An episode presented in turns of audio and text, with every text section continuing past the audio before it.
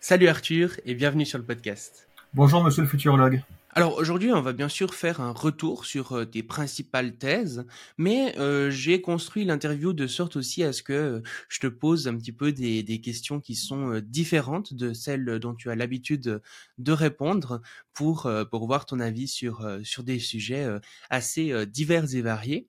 Donc, euh, bah, aux gens euh, qui pourraient déjà euh, te connaître, ne vous en faites pas, vous allez découvrir plein de nouveaux aspects d'Arthur Keller. Et pour ceux qui ne te connaissent pas, je fais rapidement une petite présentation et ensuite on attaque le vif du sujet. Donc Arthur Keller est ingénieur en aérospatial de formation, mais il est aujourd'hui enseignant, consultant et conférencier sur les risques systémiques et les stratégies de résilience. Il a notamment été le coordinateur de la commission environnement et soutenabilité au parti Nouvelle Donne et directeur de programme pour une candidate à l'élection présidentielle de 2017.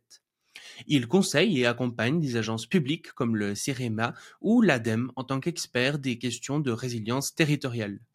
Il est diplômé de l'Institut de relations internationales et stratégiques en gestion de programmes internationaux et membre du conseil d'administration d'Adrastia, une association reconnue d'intérêt général qui travaille sur l'anticipation du déclin de la civilisation thermo-industrielle. Arthur est également auteur, scénariste et communicant. Il explore comment les récits peuvent être utilisés comme levier de transformation collective. Bienvenue dans cet entretien avec Arthur Keller.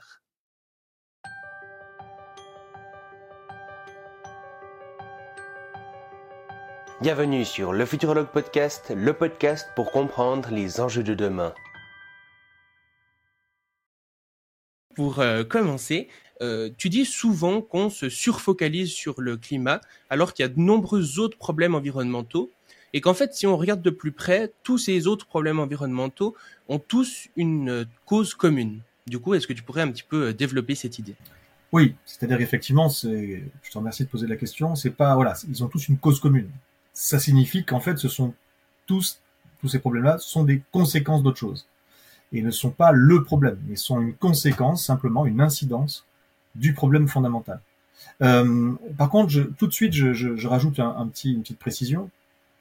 Euh, quand, on, quand, on entend ce que tu viens de dire, souvent les gens se disent ah oui, oui d'accord, il n'y a pas que le climat, il y a d'autres problèmes.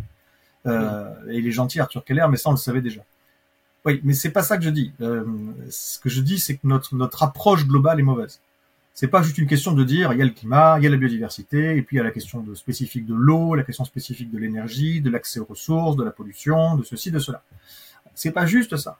Si on traite tout ça séparément, on fait du pluridisciplinaire, euh, et, et c'est très bien. C'est mieux que du monodisciplinaire, mais ce n'est pas de la systémique. Et euh, en ce qui me concerne, j'utilise la systémique pour l'analyse, en tout cas systémique, pour, pour, pour caractériser à la fois les enjeux et à la fois également les, ce qu'on peut faire face à ces enjeux. Et euh, donc systémique dans le, sur le constat et sur le diagnostic, systémique également sur les stratégies à développer. Mmh. Euh, et aujourd'hui, ce que je vois, c'est que bah, personne fait de la systémique. Et ça change tout. Alors, ça change tout pourquoi? Donc effectivement, pour répondre à ta question, on a un problème majeur, qui est un problème, c'est pas moi qui l'invente, euh, un problème de, de dépassement des, euh, de la, de la, capacité de charge de la planète. Voilà. On fait subir à ce qu'on appelle le, le, système Terre, des fois on appelle ça la zone critique, c'est la zone sur la, dans laquelle il y a de la vie sur cette planète. On fait subir à, à ça euh, eh bien, plus de contraintes et plus de pression que ça ne peut en supporter. Voilà. Et ça, c'est le cas depuis plusieurs décennies. Euh, nous avons euh, la somme globale des, des, pressions exercées par les activités humaines sur le système Terre dépasse la capacité du système Terre à encaisser ces pressions. Voilà, et donc ça se, ça se développe et ça se décline de, de, plein de manières différentes. Effectivement, toutes les dimensions du système Terre, comme je l'explique dans mes conférences, sont impactées par cela. Et, euh, et globalement, il y a trois types d'impacts. C'est euh, à la fois en amont ce que l'on prélève, et on prélève deux types de ressources. Il y a des ressources qu'on prélève dans la lithosphère, qui sont des, des dans, le, dans le manteau, euh, de, dans la couche externe du manteau terrestre, qui sont des ressources minières, essentiellement des activités extractives. Et ces ressources-là sont, euh, du moins à notre échelle de temps, euh, c'est-à-dire sur, sur quelques, quelques centaines d'années, peut-être quelques milliers, euh, sont des, des ressources qui, enfin, puis surtout quelques décennies, on va voir, on va voir que le temps sera, sera raccourci. Mmh. Ce sont des, ce sont des choses qui ne sont pas renouvelables. Après, ça se renouvelle sur des centaines de millions d'années des fois, mais pas complètement. et pas, pas tout. Bref, donc ça, ce sont des ressources non renouvelables que l'on exploite, on creuse et on puise dans des stocks finis. Et quand je dis des stocks, euh, ce sont des concentrations extrêmement variables, les ressources sont plus ou moins concentrées, à la fois concentrées en termes de concentration dans le sol et puis en termes de concentration géographique, etc. D'autres types de ressources que l'on prélève également en, amont, ce sont des ressources issues du vivant. Et là, ce sont des ressources qui ont un taux de renouvellement, voilà, qui sont renouvelables, mais qui ont un taux de renouvellement, une certaine vitesse, qui est limitée. Et quand on exploite ces ressources plus rapidement que leur, leur, quand le flux extractif est supérieur au taux de renouvellement, bah, bah forcément, ça devient là aussi des stocks qui s'épuisent. Et pour pas mal de choses aujourd'hui, pas tout, mais pas mal de choses, c'est déjà le cas, c'est-à-dire on exploite trop vite, et trop et trop vite.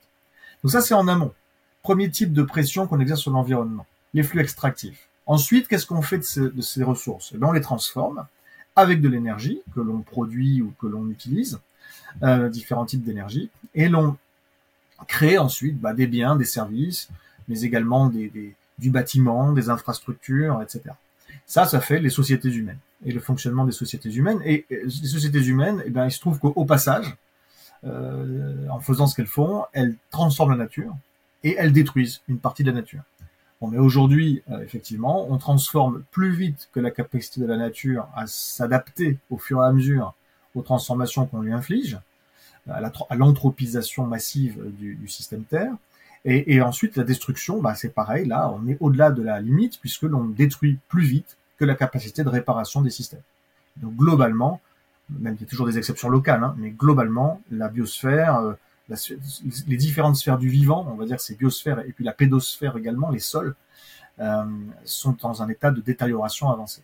Donc ça, c'est en amont et au milieu. Et puis en aval, ben, on génère des déchets et des pollutions. Et on génère ça plus vite que la capacité du système à absorber, à dégrader, à réintégrer dans les cycles naturels ces déchets et ces pollutions, sachant que certains de ces déchets et pollutions ne sont simplement pas absorbables, hein, ne font que s'accumuler au fil du temps.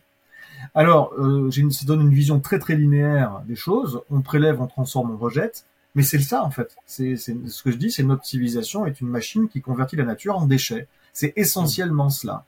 Euh, il y a des rebouclages, évidemment, il y a un peu de circularisation de certains flux dans certaines industries. Voilà, ça s'arrête là. La civilisation humaine est massivement linéaire. On prend, on transforme, on rejette sous forme de pollution. Et il se trouve que bah, voilà, les flux sont supérieurs, une fois de plus, à ce que l'on, à ce, qu'on, ce que peut encaisser la nature, à la fois les flux extractifs, les flux euh, qui génèrent de la pollution, et entre les deux, les flux de transformation et, de, de, destruction. Ça se transforme également, ça se traduit par un franchissement de ce que certains ont théorisé sous, la, sous le nom des limites planétaires, planetary boundaries, certains disent frontières planétaires. En tout cas, effectivement, des, des, des, euh, des, scientifiques internationaux, ce qu'on appelle les scientifiques du système Terre, ont, ont, ont en 2009 publié une, étude qui depuis a été remise à jour un certain nombre de fois. La dernière mise à jour date de avril 2022 et qui dit que eh nous avons euh, dépassé un certain nombre de limites. Et c'est quoi ces limites? Eh C'est précisément ce qu'il ne faut pas dépasser pour maintenir euh, l'habitabilité de la planète Terre. Mmh. Donc pour maintenir l'habitabilité pour un grand nombre de formes de vie, dont les formes développées dont nous faisons partie. Euh, après les bactéries, on verra bien si elles survivent ou pas. Mais globalement, effectivement, pour un grand nombre de formes de vie, notamment à la surface de la planète, je parle, c'est-à-dire je parle pas en profondeur, éventuellement euh, sous quelques kilomètres, mais globalement euh, en surface, euh, nous sommes en danger parce que les activités humaines nous entraînent au-delà d'un certain nombre de limites. Donc ils ont identifié qu'il y en avait neuf à ne surtout pas franchir. Et dans l'état des connaissances actuelles, sur les neuf, nous en avons déjà allègrement franchi au moins six. On est proche d'une septième. Puis il y en a une autre, on ne sait pas si on l'a franchi ou pas, parce qu'on n'a pas encore les données euh, au niveau mondial qui permettent d'évaluer ça correctement. Voilà, donc le, le problème fondamental, c'est ça. C'est que euh, nous, nous, nous fonctionnons, l'humanité et ses activités, évidemment avec de grosses disparités. Il ne s'agit pas de dire que tout le monde est, également responsable de tout ça, mais globalement, effectivement, les activités humaines euh, cumulées euh, exercent sur le système Terre, c'est-à-dire euh, notamment la biosphère dans laquelle nous sommes, contrairement à ce qu'on peut croire, parce que on, sait, on a artificialisé nos imaginaires, mais globalement on fait partie de la, la biosphère. La biosphère est en train de s'effondrer, et là le mot est pas, est pas usurpé. Et derrière, ça crée tout un tas de problèmes et d'enjeux absolument majeurs. Et le, pour terminer et finir de répondre à ta question, le changement climatique n'est effectivement qu'une des multiples dimensions de cette affaire n'est qu'un qu'un des symptômes parmi d'autres euh, de la maladie entre guillemets, euh, puisque quand je dis que nous prélevons, transformons et rejetons des déchets et des pollutions en aval, les déchets et les pollutions, bah, ils sont de trois natures, hein, solide, liquide ou gazeux. Et parmi les gaz, il y a des gaz à effet de serre qui transforment le climat, qui dérèglent le climat. Donc les, le, le, problème de dégagement de gaz à effet de serre, c'est un problème de pollution bien spécifique. En l'occurrence, c'est de la pollution atmosphérique, gazeuse, mmh. euh, et ça entraîne un problème de, euh, de, de, de, changement climatique. Il y a d'autres choses hein, qui influent sur le changement climatique, pas juste le gaz à effet de serre, le fait notamment de déforester, un certain nombre d'autres choses, mais, mais globalement, euh, voilà que le fait que le changement climatique n'est que un des symptômes, un des visages, une des facettes de, de, de, ce, de, ce, problème majeur dont on parle. Et peut-être avant de te relaisser la parole, je ne sais pas si tu avais l'intention de m'interroger sur cette partie-là, alors juste au cas où je la place parce qu'elle me semble très importante, vraiment importante. Pourquoi c'est important, très important de faire la part entre la maladie, le problème de fond et les symptômes? Hmm. Eh ben, c'est parce que ça change tout. Ça change. c'est pas un petit plus pour aller un peu plus loin dans, dans la réflexion. Non, non, ça change absolument tout dans la manière qu'on a de concevoir les enjeux et donc derrière de concevoir les réponses. Imagine que tu aies des, des, problèmes chroniques de maux de tête, des problèmes chroniques de, de peau et des problèmes également récurrents de, de digestion.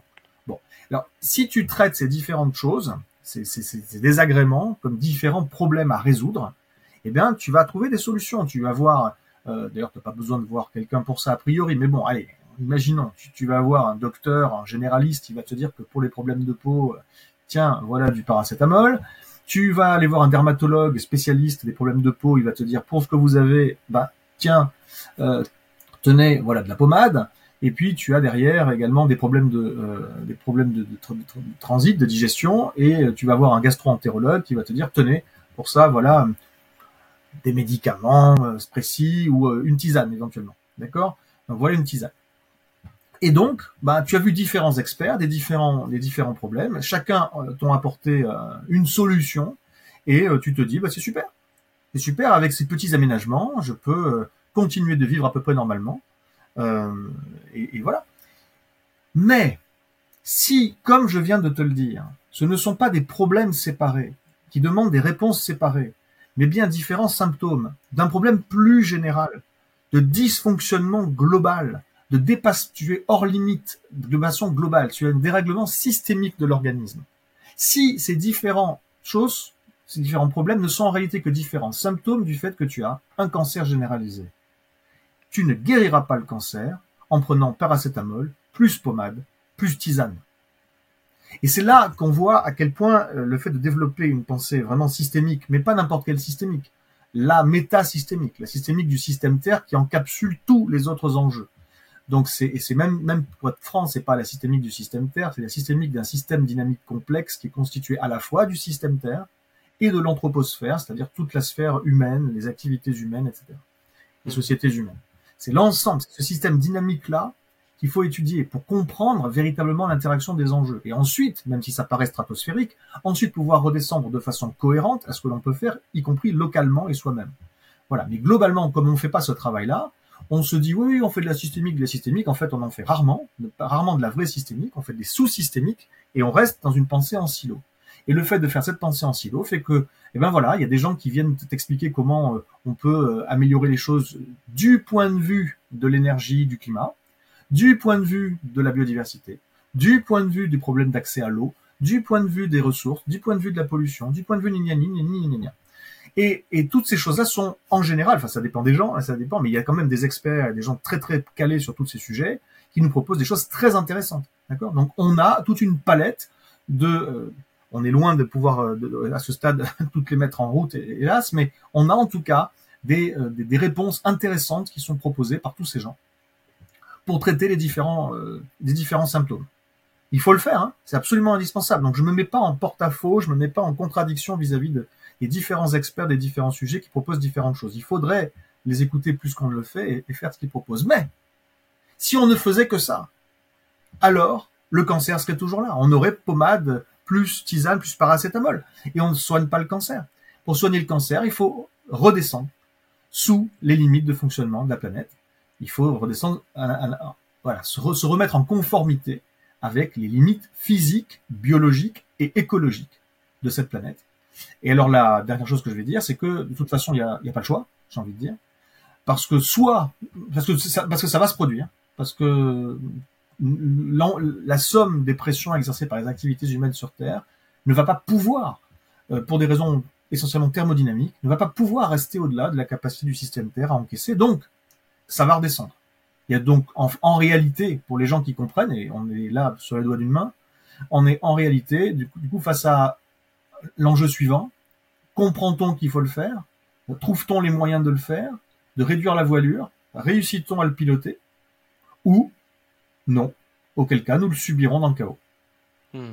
Justement, avec euh, ces notions de nature et de déchets, on voit euh, ces dernières années qu'il y a de plus en plus de personnalités publiques, euh, de Philippe Descola à Yves Bonardel, qui expliquent que le monde humain fait partie de la nature et que le fait de considérer qu'on est séparé de, de celle-ci est en fait l'idéologie qui justifie son exploitation.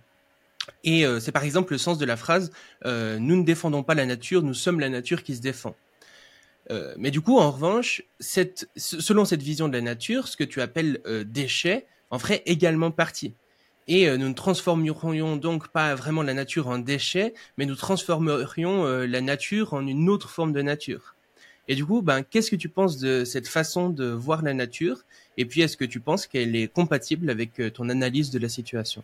Oui. Alors, moi, je ne sais pas exactement, je ne veux pas aller à l'encontre de gens que j'estime énormément comme Monsieur Descola. Euh, d'ailleurs, pour, la pour l'anecdote, moi je suis allé voir un certain nombre d'interventions et de conférences de Monsieur Descola, et, un jour, c'est lui qui était présent à une de mes interventions. Euh, pas il n'est pas venu voir une conf d'Arthur Keller. Il, était venu à un événement plus global dans le cadre duquel il intervenait à un moment et j'intervenais à un autre moment. Donc il a eu l'occasion à, cette, ce jour-là de, de, de, regarder une de mes interventions. Hmm. Et ensuite, quand je suis allé m'asseoir, je me suis retrouvé à côté de lui. Euh, et il m'a dit c'était passionnant. Et je dis pas ça pour me vanter. Au contraire, je dis ça avec grande humilité parce que ce moment où Philippe Descola m'a dit que c'était passionnant a été un des, un des, moments forts de ma vie.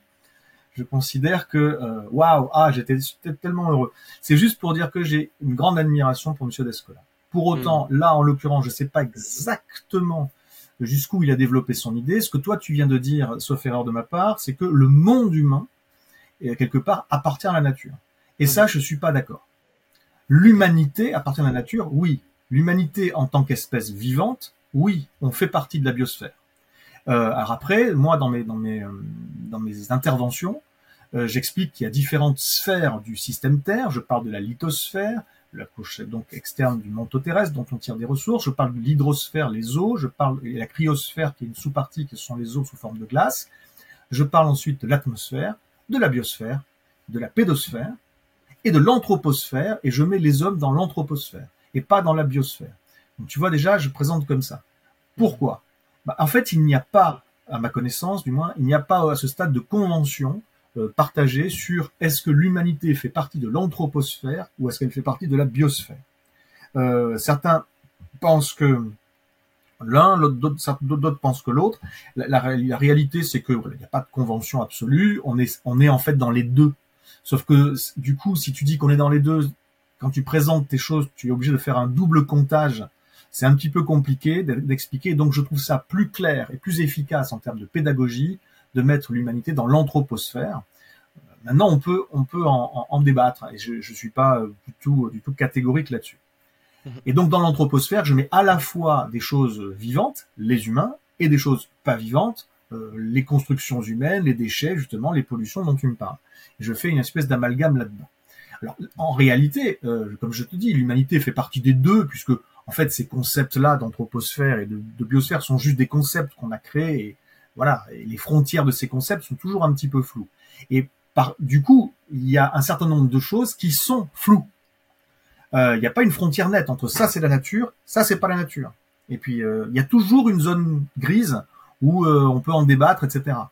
globalement, je pense effectivement il y a les deux catégories avec cette zone grise au milieu. Mais il y a les deux catégories. Il y a des choses que nous produisons qui sont, pourrait-on dire, des métabolites issus d'un métabolisme naturel, enfin en tout cas biologique, et oui, forcément, nous interagissons d'une façon euh, organique et d'une façon biologique avec le reste de la biosphère. Nous faisons partie intégrante du vivant. Point barre. Et c'est pour ça que je ne dis jamais d'ailleurs euh, que nous nous intéressons du que nous nous désintéressons du vivant, qu'il faudrait qu'on s'occupe du vivant. Je dis toujours du reste du vivant, hmm. parce que je m'inclus dedans. Donc, sauf erreur et lapsus de ma part occasionnel peut-être, vous m'entendrez toujours dire le reste du vivant, parce que nous faisons partie du vivant. Point barre.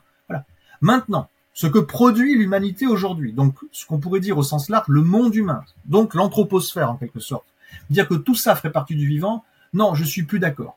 Je suis plus d'accord parce que tout en considérant une fois de plus hein, qu'il n'y a pas blanc ou noir et qu'il y a certainement une zone de flou euh, hein, quelque part au milieu, mais globalement il y a des choses qu'on produit aujourd'hui qui sont des choses qui ne sont pas du tout, qui font pas du tout partie des cycles naturels. On a utilisé des compétences et des connaissances scientifiques pour utiliser la matière d'une façon qui est contre nature, une façon qui n'est pas du tout prévue et qui n'est pas du tout possible, d'ailleurs, dans euh, dans les dans les systèmes et les flux et les cycles naturels. Voilà, ça demande des conditions que nous avons réussi à créer de façon artificielle en laboratoire, et, euh, et donc euh, c'est pas parce que nous, dans notre cerveau bizarre d'humain, on a réussi à créer ça que d'un coup magiquement ça ferait que ah ben si on, si on l'a créé c'est que quelque part ça fait partie de la nature donc d'ailleurs c'est naturel. Non, je suis désolé, il y a des choses qui sont véritablement véritablement contre nature, je trouve. Euh, et, euh, voilà, qui jamais ne serait ne serait apparu sans des cerveaux malades, sans des cerveaux profondément malades. Et, le fait d'être d'être brillant n'exclut pas le fait d'être malade. En général, les plus grands malades, c'est des gens brillants. Donc, euh, donc, donc, non, non, pour moi, il y a vraiment une distinction à faire. Et c'est, et je vois pas le lien, par contre, avec si la nature était à part, on, on, on, la soignerait pas. Alors que si on dit que si on se réintègre à la nature, ça nous donne plus de volonté de protéger le truc. Je ne suis pas tout à fait convaincu de ça personnellement. Je veux dire, est-ce que véritablement euh, le fait d'avoir d'avoir produit euh, des, des, des, des, milliards de tonnes de plastique qui maintenant flottent et se désagrègent partout, ça nous donne envie, plus envie, de préserver le plastique Non, on n'a pas envie de préserver le plastique on a envie de sauver le reste du plastique. On a envie de sauver une partie de la nature contre une autre partie de ce truc bizarre qu'on en a fabriqué, qui, je suis désolé, est une attaque contre la nature, qui n'est plus, voilà. Donc je, bref, je, une fois de plus, hein, euh, c'est pas un sujet sur lequel j'ai travaillé. On peut en disserter, on peut philosopher là-dessus. Et il y a, à mon sens, effectivement, toute une zone grise dans laquelle le débat est ouvert. Mais globalement, tout de même, non, non, on ne peut pas dire que ce que fait l'humain, parce que c'est pas juste ce qu'on a fabriqué, c'est pas juste ce qu'on produit de physique et de matériel, mais c'est également tout, les, tout, tout ce que l'on fait, la manière dont on fait. Je veux dire, il y a, il y a, une, y a des choses qui sont profondément malades euh, dans notre dans notre façon de, de, de nous comporter vis-à-vis de la nature. J'ai également peur, également, qu'un certain nombre de ces choses-là proviennent de nos croyances. C'est-à-dire que l'humain a une chose qui, on pourrait en disserter de, de ça, qui n'est peut-être pas complètement partie de la nature, c'est la croyance si je dis pas que c'est le propre de l'homme, parce que je sais très bien qu'il y a d'autres animaux qui ont un, univers mental également, des cultures et des rites, et, et qu'on peut imaginer que on n'est pas les seuls, les seuls animaux à avoir des formes de croyances. Mais enfin, celui qui est allé aussi loin là-dedans, euh, a priori, c'est quand même l'humain. Celui qui est capable de faire passer ses croyances avant le réel, c'est-à-dire de conditionner toute sa vie au nom d'une croyance d'un truc qui est indémontrable, en bousillant au passage au nom de cette croyance, hein, en bousillant au passage des choses qui vivent bien réelles, qui souffrent de façon bien réelle, voilà, donc euh, des sacrifices humains, des sacrifices animaux, des machins, tout ça pour juste une croyance, je crois qu'il y a que l'homme qui est capable d'aller aussi loin dans, dans cette abstraction et donc ce détachement de la nature. Il y a un moment où le détachement il devient effectif et on n'est plus dedans. Quoi. Bon, mais en tout cas, c'est un sujet, je vais pas dire un sujet du bac parce que ça va bien au-delà de ça. C'est même pas un sujet de thèse, c'est peut-être un, travail philosophique de fond qu'il faudrait mener. Je sais qu'il y en a qui ont travaillé là-dessus. Je peux pas dire que j'en sois, que j'en fasse partie non plus. Euh, voilà, j'arrête là. Ok, génial. Ouais, ça, ça me ça me paraît euh, relativement clair du coup. Euh, c'est vrai que c'est compliqué hein, parce qu'il y a vraiment une zone de flou. Euh, justement, en fait, si, si l'humain fait partie euh, de la nature, est-ce que ce qu'il produit ne fait pas partie de la nature? Comme par exemple une fourmi pourrait faire une fourmilière, ben nous on va faire des maisons. Donc de la même manière, tout ça fait partie de la nature. Et enfin, souvent, par exemple, on va considérer que le fait de tailler un bout de bois pour chasser des truites, enfin pour pêcher des truites ou ce genre de choses, ça, ça fait partie de la nature alors que c'est un outil que crée l'humain, mais ça reste un bout de bois. Mais du coup, à quel moment on considère que c'est plus de la nature? Enfin, c'est des questions vraiment extrêmement complexes. Je comprends parfaitement. Mais, tu vois, quand, quand, tu as, quand tu as un, Elon Musk qui part dans ses délires euh, transhumanistes et qui travaille avec Neuralink sur euh, le fait de produire des puces électroniques et de les mettre dans le cerveau des gens, c'est plus de la nature. Je suis désolé.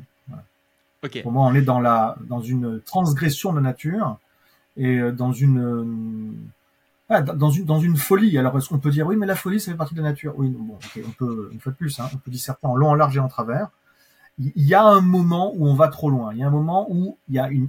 De, toute façon, j'ai envie de te dire une chose. L'homme, et ça fait longtemps, peut-être depuis la nuit des temps, je ne sais pas euh, s'il y a un jour un homme quelque part qui a été à l'origine de ce problème ou s'il est plus fondamental que ça et, plus diffus. Mais globalement, l'homme n'a de cesse de vouloir se couper de la nature. Mhm. L'homme, sa, sa, spécificité aussi, alors là pour le coup, je pense que c'était sans doute à ce stade du moins le seul, le seul, le seul être vivant qui a ça, c'est qu'il a honte de ses origines naturelles. Il veut se couper de ça. La nature, c'est de la merde. La nature, c'est sale. La nature, c'est c'est euh, étranger. La nature, euh, on en a peur, mais en même temps aussi, on la méprise. Euh, la nature, elle n'est là que pour être exploitée. L'homme, maître et possesseur de tout le reste. Et puis nous, on est au-delà, on est au-dessus. On a peut-être également une, origine ou un destin euh, au-delà, supérieur, éventuellement divin, quasi divin, etc. Bon, patati patata. L'homme veut être mieux que la nature. Et aujourd'hui, l'homme, euh, beaucoup d'hommes jugent que le progrès, c'est l'artificialisation. Le progrès, c'est euh, la smart city. C'est le progrès, c'est les, les buildings et les machins. Ça, c'est le progrès. Et alors que les arbres, et, et les brins d'herbe, ça, c'est le passé, quoi. Ça, franchement, c'est c'est archaïque, c'est euh, c'est les bouseux qui, qui vont là-dedans, et avec évidemment une forme de mépris vis-à-vis des gens qui ont gardé le lien.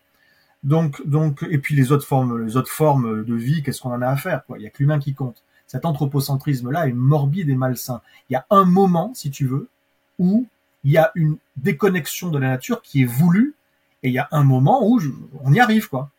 C'est-à-dire qu'à force de le vouloir, à force de le faire, ben oui, il y a une déconnexion.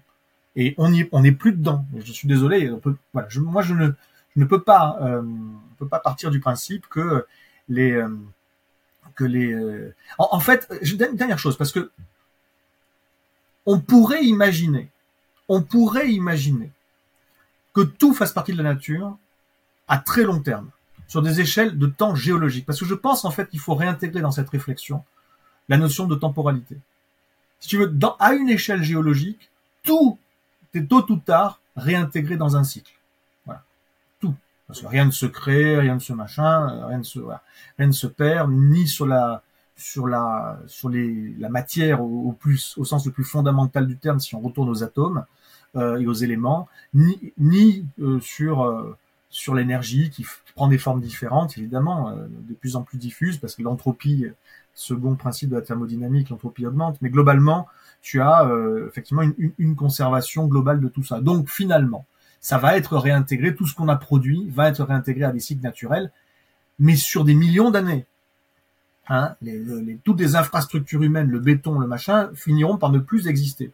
Il ne finira par n'y avoir plus aucune trace de ça sur Terre. Mais dans des centaines de millions d'années. Voilà, parce que ça va durer longtemps encore. Maintenant, euh, donc peut-être qu'à cette échelle-là, on peut considérer que ça fait partie d'un grand cycle. Mais ce sont plus les cycles du vivant, ce sont les cycles géologiques. Là. On n'est plus dans les, mêmes cycles. Sur les cycles du vivant, non, ce qu'on produit n'est plus intégré au cycle, il en sort il n'y retourne pas à des échelles de temps inférieures à ce que je viens de dire. Et donc à ces échelles-là, effectivement, je pense qu'il faut faire une séparation et admettre le fait que l'homme, jusqu'à un certain point, à créer des choses et se comportent d'une manière qui sont contre nature.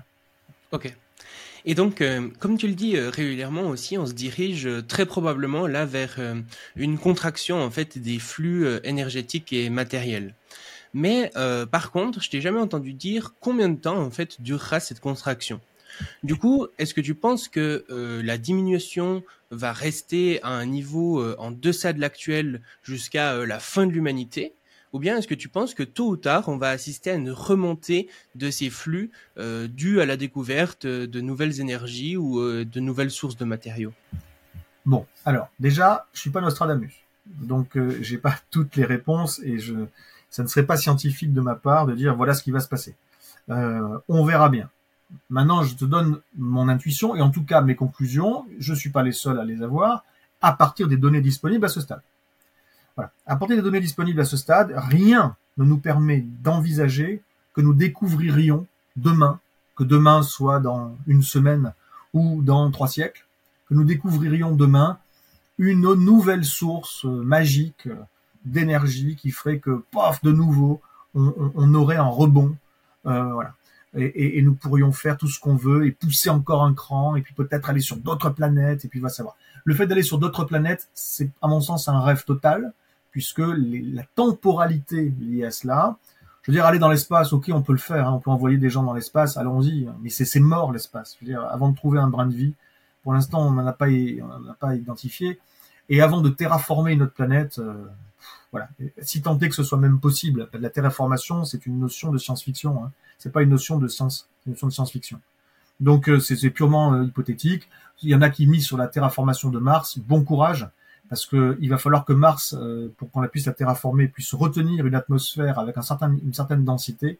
Ça va être compliqué puisque il n'y a pas de, magnétosphère autour de Mars, parce que Mars est une planète quasiment morte sur le plan géologique. Donc il n'y a pas un noyau euh, actif, etc., qui fait qu'il n'y a pas une magnétosphère. La magnétosphère, c'est une enveloppe magnétique qui fait que euh, une, atmosphère serait protégée par du vent solaire, des particules générées par le Soleil, des particules chargées électrostatiquement, et les déflecterait, les enverrait ailleurs, qui fait que l'atmosphère serait protégée. Là, sur Mars, même si on arrivait à mettre sur Mars des trucs des systèmes, des dispositifs techniques ou vivants euh, qui, qui, qui, qui, euh, qui généreraient de l'atmosphère, cette atmosphère serait balayée par les vents solaires et, en, et, envoyée ailleurs. Bon, bref, tout ça pour dire que les, les délires euh, muskiens euh, ou muskesques euh, que sont, sont scientifiquement on va dire discutable pour être gentil. Donc euh, nous avons aujourd'hui en tout cas, à mon sens, une planète, et tous ceux qui rêvent d'aller chercher autre chose ailleurs se tirent une balle dans le pied. Voilà, parce que l'argent, l'énergie que ça coûte et le temps qu'il faut pour le faire. Voilà. Je dis pas qu'on va pas aller exploiter peut-être par-ci par-là un ou deux petits astéroïdes ou un tout petit peu, mais qu'est-ce qu'on va ramener un peu de roche. Bon, et alors?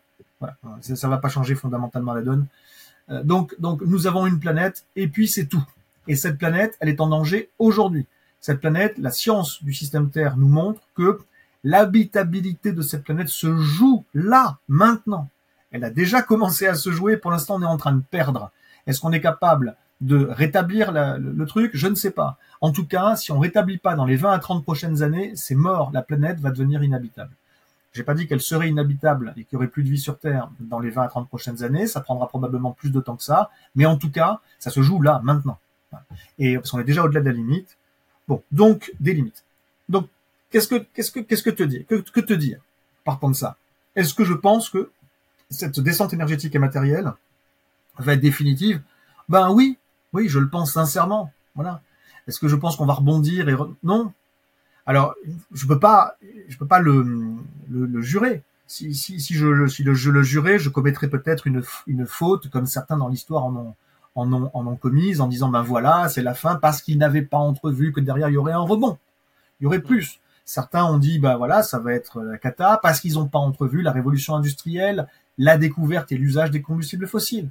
Ok, poum, les combustibles fossiles, ça nous a permis de rebondir et de booster, de booster la biocapacité de la planète. On a été capable de faire plus de choses. Ensuite, il y a eu derrière de la révolution verte, qui est notamment liée, hein, pas que, mais liée aux combustibles fossiles. En fait, c'est totalement lié c'est lié directement ou indirectement. Directement parce qu'il a fallu des machines, etc., des engrais, des choses qui demandent des combustibles fossiles pour être produits.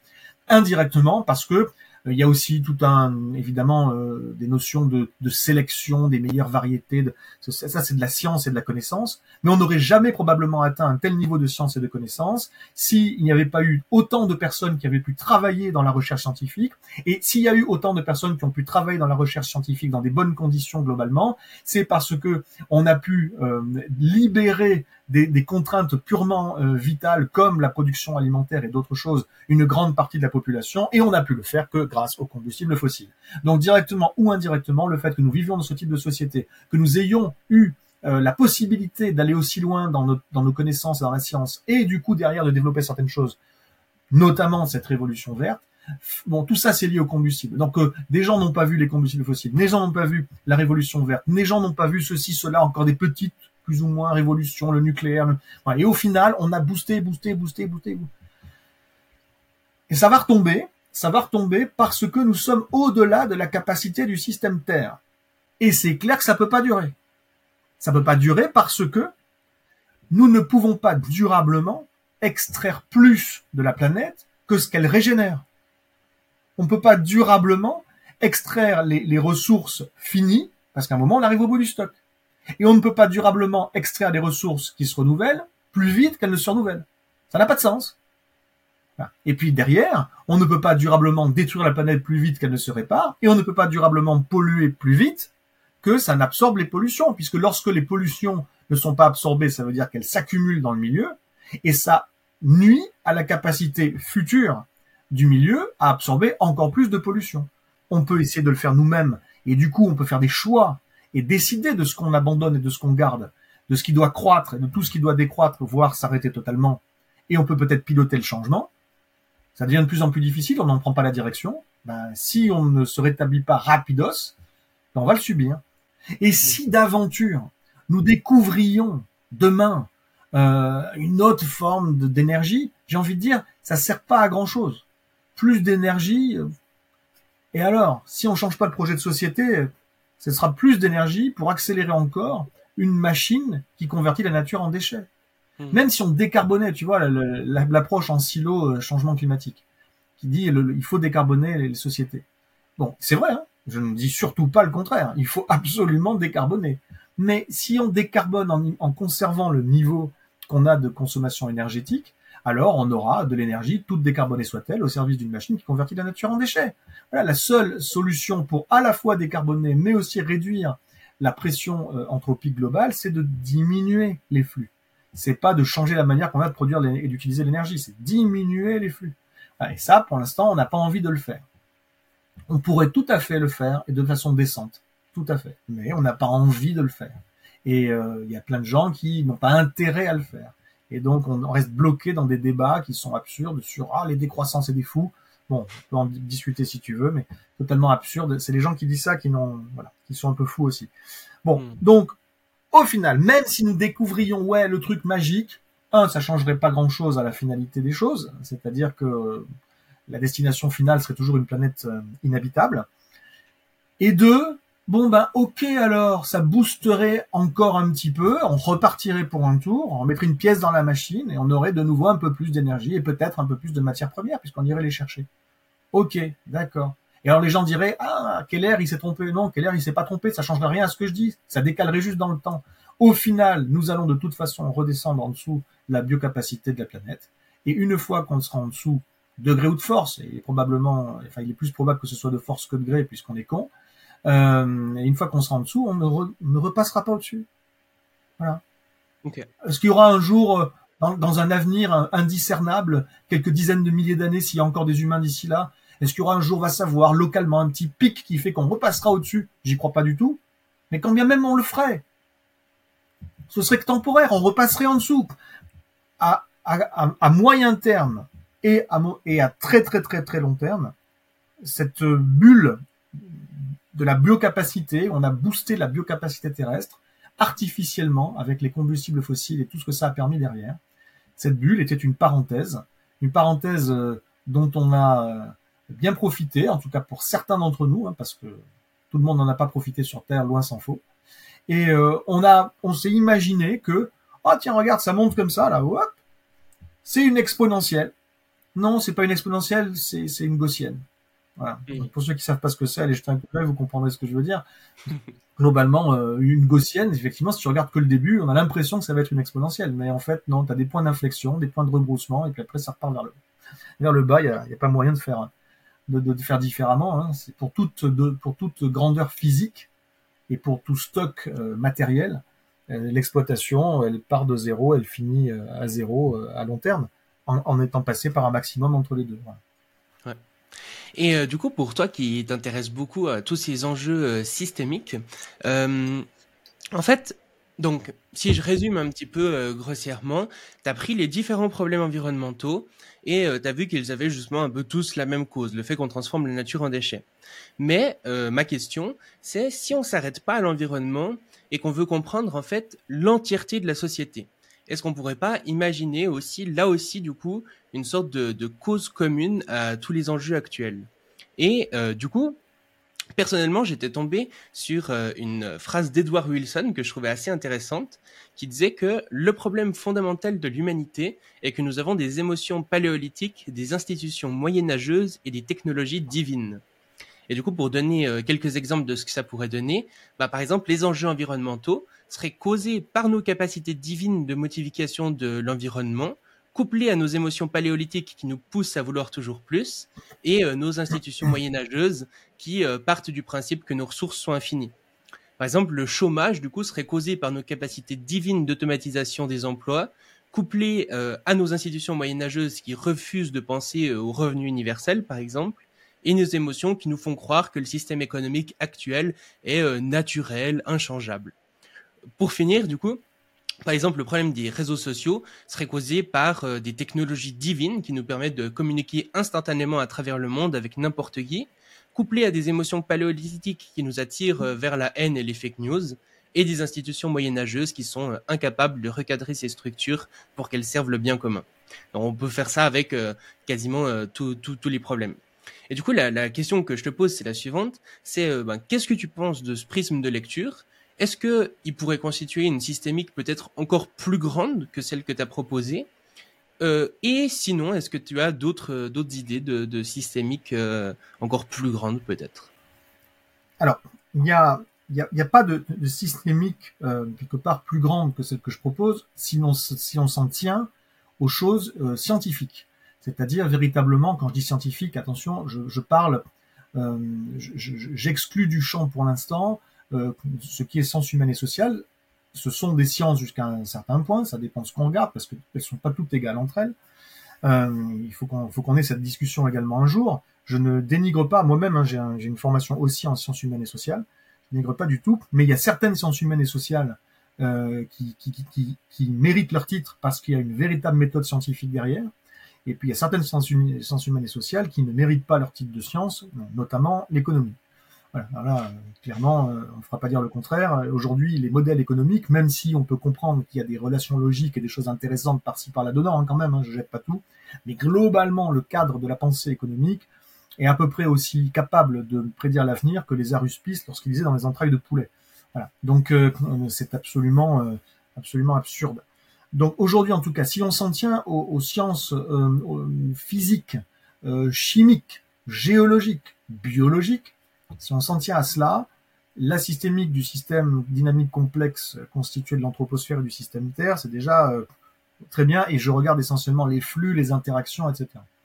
Et je ne remonte pas trop aux causes. Remonter aux causes, c'est très intéressant.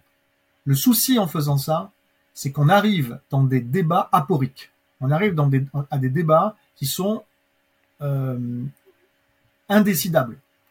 Euh, on peut en débattre éternellement. C'est quoi la cause des causes des causes des causes des causes des causes qui fait que l'humain se comporte comme il se comporte? C'est quoi? Hmm. On peut en débattre indéfiniment. Donc, moi, je veux pas rentrer là-dedans. C'est très intéressant du point de vue philosophique ou intellectuel ou ce qu'on veut, mais voilà. est-ce que la cause des causes, c'est vraiment ce que dit ce monsieur? Je pense pas. Je pense qu'il faut remonter encore plus loin. Et il y a toujours quelqu'un qui va me dire euh, qu'il va falloir remonter encore plus loin que ce que j'aurais dit. En tout cas, c'est intéressant. J'aime bien, j'aime bien cette approche. Il y a de toute façon, effectivement, je suis d'accord avec ça, un vrai décalage, voilà, tel que ce que, tu expliques, qui, qui, qui, fait que derrière, effectivement, on n'a pas les bons outils pour gérer les, les, les, les problèmes que créent nos propres activités. Enfin, on n'arrive pas à s'auto-réguler. et on n'arrive pas à s'auto-limiter non plus. Voilà. Donc, donc c'est intéressant, c'est un prisme intéressant. Je dis pas le contraire. Qu'on pourrait aussi, de manière un peu schématique et, plus simplifiée, euh, résumer en science sans conscience. Hein. C'est-à-dire, on a, on fait des choses parce qu'on peut les faire. On a des moyens pour les faire, mais on se pose pas les bonnes questions. On se pose pas des questions de est-ce qu'on doit le faire, pourquoi on veut le faire. la dimension éthique, on en a, tiré une croix dessus. Euh, pas tous, hein, mais quand même globalement. Donc, euh, voilà. Mais finalement, voilà, c'est si on veut aller plus loin dans la, discussion, elle devient philosophique, elle devient anthropologique, et, et, et c'est passionnant une fois de plus, hein, passionnant, mais mais comme il n'y a pas de, de, de, de, choses démontrables, comme ce sont des théories et des thèses, euh, ça ne permet pas derrière de dire voilà ce qu'il faut faire, voilà où est le problème, voilà ce qu'il faut faire. Du coup, c'est un, c'est un piège également dans lequel on peut se perdre hmm. et euh, dans lequel peuvent nous entraîner certains idéologues euh, pour justement gagner, gagner du temps de leur côté parce qu'ils ont intérêt à le faire et faire perdre du temps à tout le reste de l'humanité et de la biosphère à côté de ça. Voilà. Donc je dis pas une fois de plus hein, que c'est pas intéressant. Est-ce que le problème de l'homme, ça serait pas le fait de Est-ce que le problème de l'homme, c'est pas le, le, jour, le jour où il y a un homme qui a dit ça, c'est à moi? Est-ce que le problème de l'homme, c'est pas ça? Le fait de dire c'est à moi. Est-ce que c'est pas la possession, l'envie de posséder? Est-ce que le, est-ce que c'est pas même encore avant? Est-ce que le problème de l'homme, ça serait pas le fait de vouloir plus ou de vouloir mieux ou de vouloir mieux que l'autre? Est-ce que c'est pas le besoin de domination? Est-ce que c'est pas le besoin social? Finalement, l'homme est un animal social, c'est génial. Et est-ce que c'est pas même ça fondamentalement le problème? Est-ce qu'à partir du moment où on est un animal, on est un animal social, il y a, il y a du coup des relations et il y a du coup des rapports et des rapports notamment de force nécessairement parce qu'on n'est pas tous égaux et donc derrière ça, ils se mettent en place d'autres choses parce que finalement si je peux avoir la femelle ou les femelles pourquoi je les aurais pas? Voilà. Mm. tu vois parce que je suis plus fort que les autres enfin, etc et à partir de là est-ce que c'est pas ça le problème? Est-ce que d'ailleurs c'est le propre de l'homme? Non parce qu'on voit ça dans d'autres espèces il est où le véritable problème? Jusqu'où on peut remonter? On peut remonter jusqu'à la nuit des temps très certainement et après il y a un certain nombre de choses qui nous ont donné des possibilités parce qu'on les a découvertes, ou parce qu'on les a comprises, ou parce qu'on les a créées. Et ça, a donné à certains des possibilités de toujours accélérer dans le sens de ce que je viens de dire. Voilà. Et après, il y a eu l'argent.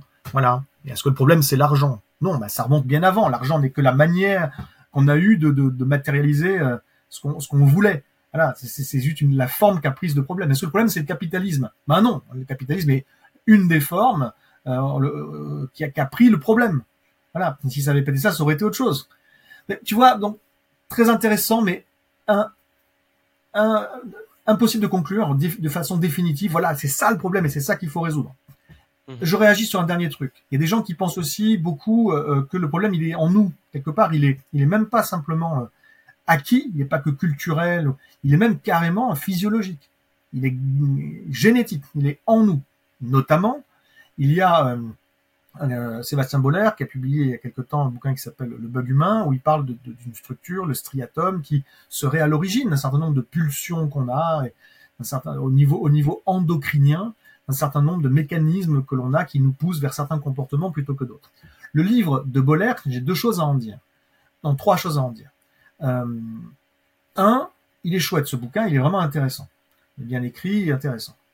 Deux, euh, ce n'est qu'une théorie et notamment la théorie autour de la dopamine et le rôle de la dopamine, c'est pas quelque chose qui fait euh, consensus parmi les experts du sujet. Experts du sujet dont je ne fais pas partie, je me permets de le dire au passage. Je ne suis donc pas fondé à avoir une opinion là-dessus, sur la validité ou non de cette théorie. Je peux simplement dire, c'est une théorie parmi d'autres, et elle est décriée par certains, donc voilà. Troisièmement, le bouquin de Boller a malheureusement été beaucoup utilisé à contre-emploi. C'est-à-dire que même si Sébastien Boller n'a jamais écrit ça, pour autant, combien de fois ai-je entendu des gens dire bah ouais, mais de toute façon on peut rien faire parce que c'est dans le striatum. Il n'a pas dit ça, Boller, hein, tout à fait. Hein. Mais pour autant, c'est comme ça. On l'utilise donc potentiellement comme une justification du fait que bah, bah oui, mais moi je peux pas changer puisque voilà. Donc, euh, attention également à, ces dérives-là, qui sont pas du fait de Boller, ou alors peut-être aurait-il pu prendre plus de gants, je ne sais pas. Mais enfin, de toute façon, les gens, au final, ne finissent par toujours prendre des idées qui les intéressent pour ceux qui les intéressent et à transformer, à, ne retenir que ce qui, que ce qui, ce qui leur plaît ou ce qui les arrange. Bon, voilà. Donc, donc au final, il y a, aussi des gens, voilà, qui vont pointer là-dessus. Ah oui, mais c'est gravé en nous physiologiquement, etc. Bon, écoute, euh, la réalité, c'est que euh, il y a un certain nombre de choses euh, que l'on peut que l'on peut faire. On a des cultures, on a des codes sociaux, des codes culturels qui fait qu'on se comporte d'une manière ou d'une autre, d'une manière générale, c'est-à-dire statistiquement, il y a toujours des exceptions statistiques, mmh. mais effectivement, il y aurait moyen, ou il y aurait eu moyen peut-être même, de, de faire en sorte que la culture aille pas dans cette direction-là et plus dans une autre. Mais en réalité, l'homme, il va surtout vers ce qu'il arrange. On dit souvent l'homme est intelligent, donc finalement on peut, on peut se sauver puisqu'on est brillant, on est intelligent.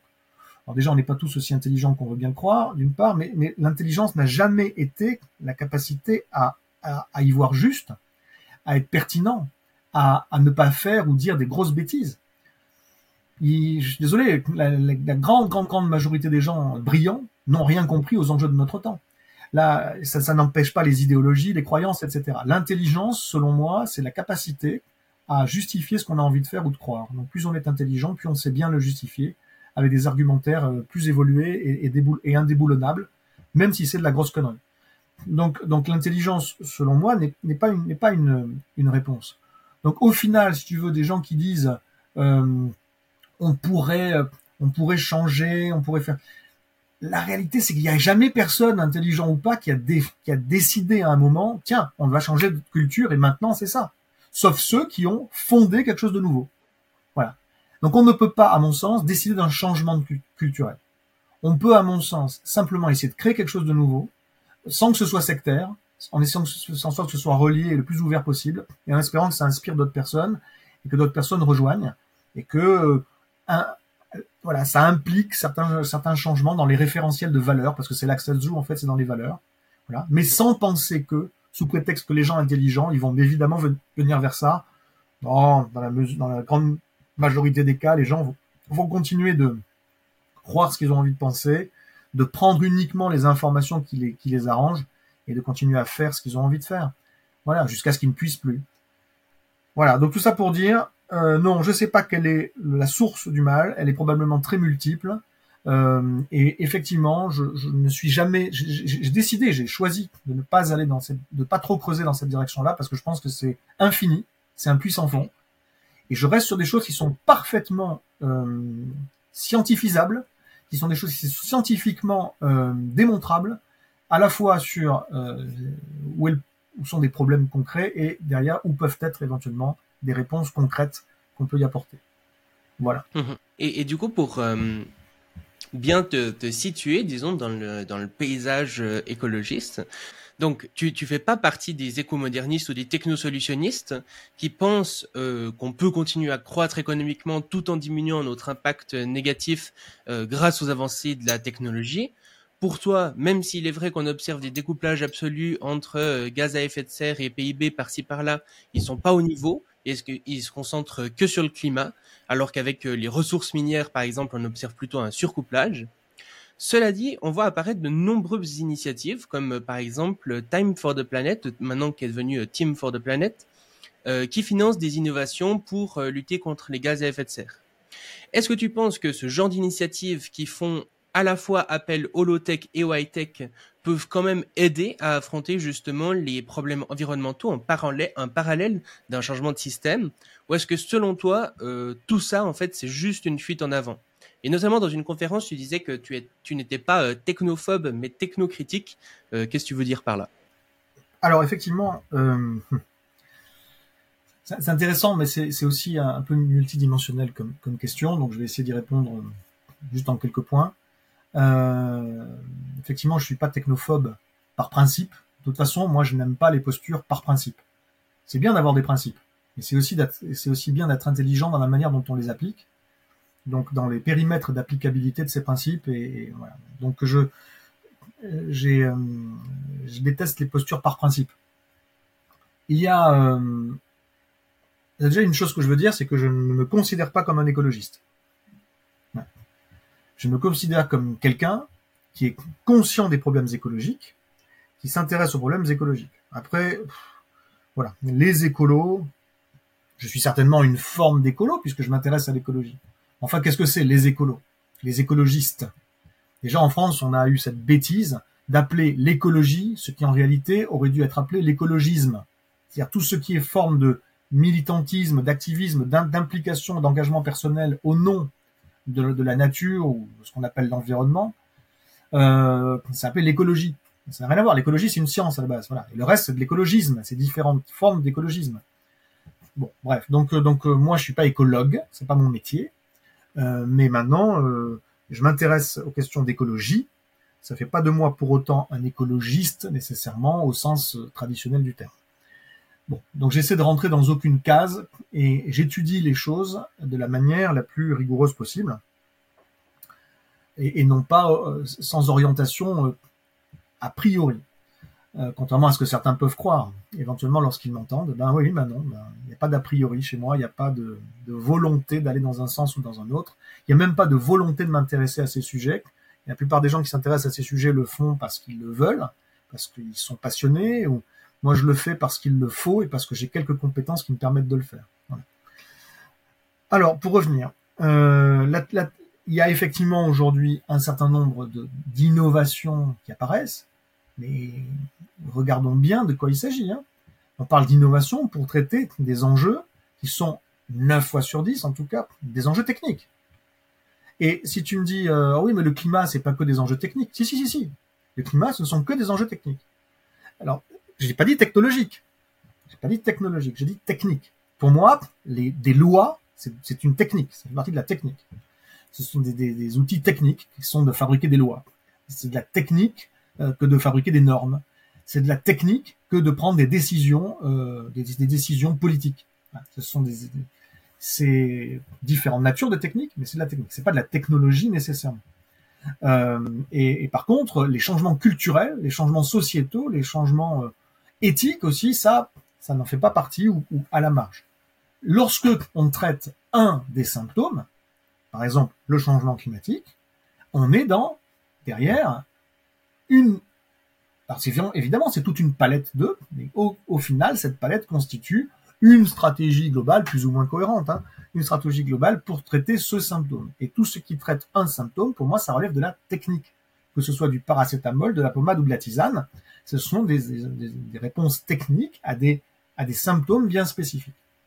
Voilà. Le changement systémique, on n'en parle pas encore. Hein. On n'y est pas.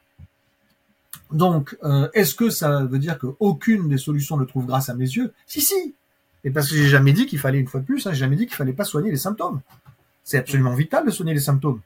Donc, euh, en l'occurrence, le changement climatique, si on décarbone pas, euh, si, si, véritablement, la, la, pas seulement les émissions, mais la concentration atmosphérique en CO2 ne, ne, ne se stabilise pas et ne baisse pas, c'est ça va être mal, on va être très mal. Donc, euh, quand je dis on va être très mal, c'est un euphémisme. Hein pour et dire on va tous crever euh, aussi la, la, distinction en fait entre euh, euh, justement le, la résolution un petit peu de ces symptômes avec des solutions plutôt high tech et des solutions plutôt low tech. Et euh, parfois il y a certaines personnes qui vont dire il faut euh, il faut justement que ça soit uniquement low tech. Est-ce que pour toi le high tech a quand même une part à jouer dans la résolution de ces symptômes ou bien pas du tout? Mais parce que il faut il faut bien décorréler plusieurs choses. Il y a différents enjeux il y a des enjeux de soutenabilité. Et dans les enjeux de soutenabilité, on peut tout à fait imaginer un certain nombre d'usages technologiques, même high-tech, qui sont utiles pour accélérer les choses. La, la, technologie, elle permet de faire quelque chose mieux, plus efficacement, ou, ou des fois tout court. C'est-à-dire, des fois, c'est juste, elle permet d'eux, alors que c'était pas possible sans. Voilà, donc c'est très bien. Si c'est mis au service du bon projet. Donc la, technologie en tant que telle ne va pas nous apporter la solution. Elle peut nous apporter des éléments de solution quand elle est utilisée, à bon escient. Et qu'aujourd'hui, globalement, elle n'est pas utilisée à bon escient. Il y a évidemment plein de, choses utiles et intéressantes. Mais globalement, la technologie nous pousse vers bah, le reste, l'habituel, le toujours plus, le fric, le machin. Donc euh, le capitalisme, la croissance, évidemment la croissance, etc. Bon, donc, donc, une fois de plus, c'est juste un outil, la technologie. Il y a des technologies qui trouvent grâce à mes yeux, parce que, effectivement, elles sont utiles, parce qu'elles sont bien utilisées. Donc, parmi ces technologies, il peut y avoir des low-tech, il peut y avoir des high-tech. Et j'ai rien contre la high-tech. j'ai rien contre la high-tech lorsque, une fois de plus, elle est malgré tout nécessaire et suffisante. C'est-à-dire la high-tech pour le plaisir de la high-tech, alors qu'on pourrait faire pareil avec une, une performance similaire en low-tech, c'est con. La high-tech, si c'est pour créer des choses inutiles, c'est con. La high-tech, si c'est pour faire quelque chose de bien, mais en l'entourant de tout un tas de, de micro-fonctionnalités qui font le petit plus, le petit machin, alors qu'en fait, c'est pas nécessaire, c'est juste du gadget, non, je suis contre. Donc, une high-tech intelligente qui se concentrerait sur des choses utiles et voire vitales et qui le ferait avec beaucoup d'efficacité et un bon discernement technologique, pourquoi pas? Je n'ai voilà, je n'ai rien de contre. Je veux, il y a des, des usages si tu veux. J'ai rien de contre de conserver certains euh, usages de la high-tech en médecine, sur de euh, conserver certains usages de la high-tech euh, pour avoir des ordinateurs et pour, ça permet quand même de faire des choses intéressantes des ordinateurs. Après, il y a des ordinateurs qui sont euh, qui sont qui sont vraiment des ordinateurs de, avec le le, le, le dosage technologique euh, le plus habile, pas le Raspberry ou des choses comme ça où vraiment c'est le minimum de, de technologie. Pourquoi, hein, pour ceux qui comprendraient pas pourquoi ça a un sens, c'est parce que plus tu vas haut dans la technologie, plus ça veut dire que tu as X composants euh, euh technologie, technologies miniaturisés. Ces composants, parce qu'ils sont tout petits ou miniaturisés, ils sont pour la grande majorité inrecyclables. On va pas aller chercher un microgramme d'or à l'intérieur d'un d'un petit d'un micro-composant électronique, sachant que ça coûterait beaucoup plus cher d'aller le chercher, même si c'est de l'or, que simplement de l'envoyer dans une décharge à ciel ouvert. Donc, plus on met de la technologie, plus il y a des flux en amont extractifs pour créer cette technologie et qui, qui se transforment derrière en flux de pollution parce qu'on va pas recycler tout ça. Mais bon, voilà, une fois de plus, oui, la technologie, bien sûr, si elle est mise au bon service, y compris dans certains cas de la high-tech. Et je disais, pour commencer, et je ne perds, euh, je perds rarement le fil de ma pensée, ça m'arrive, hein, mais pas aujourd'hui, il y a deux choses à prendre en considération. Première chose, c'est qu'on a un enjeu de soutenabilisation de, de notre société. Et donc, dans ce cadre-là, pourquoi pas la, la. Le deuxième enjeu, il est différent. C'est un enjeu de résilience. En l'occurrence, la résilience, ça peut dire beaucoup, ça peut vouloir dire beaucoup de choses, mais là, je parle de la résilience de nos systèmes les plus importants, hein, les gadgets on s'en fout, hein, mais les systèmes importants, face à un type de risque qui va nous arriver dans les dents plus vite qu'on ne croit, qui sont des ruptures d'approvisionnement en matière et en énergie, en matière première en énergie. Et donc là, on se repose la question maintenant, est-ce que c'est bien raisonnable pour des choses totalement vitales de miser sur de la high-tech, sachant que nous sommes incapables de maintenir opérationnels ces systèmes euh, passer une certaine durée de vie. Quand ils sont cassés, ils sont cassés. C'est tellement complexe, c'est tellement miniaturisé qu'on ne sait pas réparer. Donc il faut aller voir des, des réparateurs agréés, spécialisés. Des fois c'est possible. Souvent et de plus en plus, c'est même, ils réparent même plus, ils changent directement le composant ou la carte mère ou machin, ils changent tout, voire l'objet tout entier. Et donc ce système-là n'est possible que tant qu'il y a une macrostructure technico-industrielle mondialisée qui fonctionne avec euh, à la fois l'extraction minière des bons matériaux et puis les flux logistiques qui fonctionnent bien, qui fait qu'on peut faire venir le truc de l'autre bout du monde, fastoche, parce qu'il y a beaucoup de pétrole abondant et bon marché, patati patata. En fait, c'est toute la, en fait, notre capacité à utiliser la moindre, le moindre appareil hautement technologique dépend du bon fonctionnement global du système à la fois technique, industriel, euh, infrastructurel, mais également économique, mondial.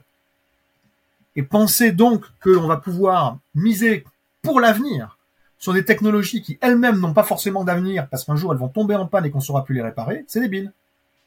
Donc pour, j'ai rien contre euh, dans le principe sur les hautes technologies, mais par contre 9 fois sur 10, ces hautes technologies nous vulnérabilisent si à côté de ça, on perd la connaissance et la compétence pour faire sans elle. C'est pour ça que mon parti pris consiste à plutôt miser sur de la basse technologie, sur des low-tech effectivement. Je suis euh, aujourd'hui assez, euh, assez investi dans euh, la, promotion des low-tech.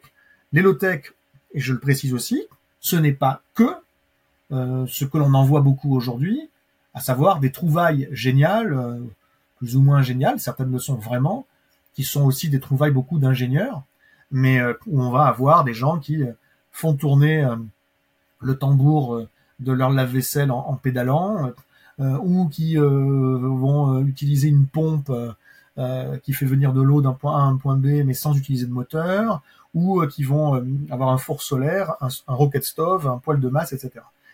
Tout ça, finalement, quand tu regardes, il y a, de la technique éventuellement, mais il n'y a pas de technologie, très très peu, quasiment rien. C'est presque de la no-tech, plus que de la low-tech.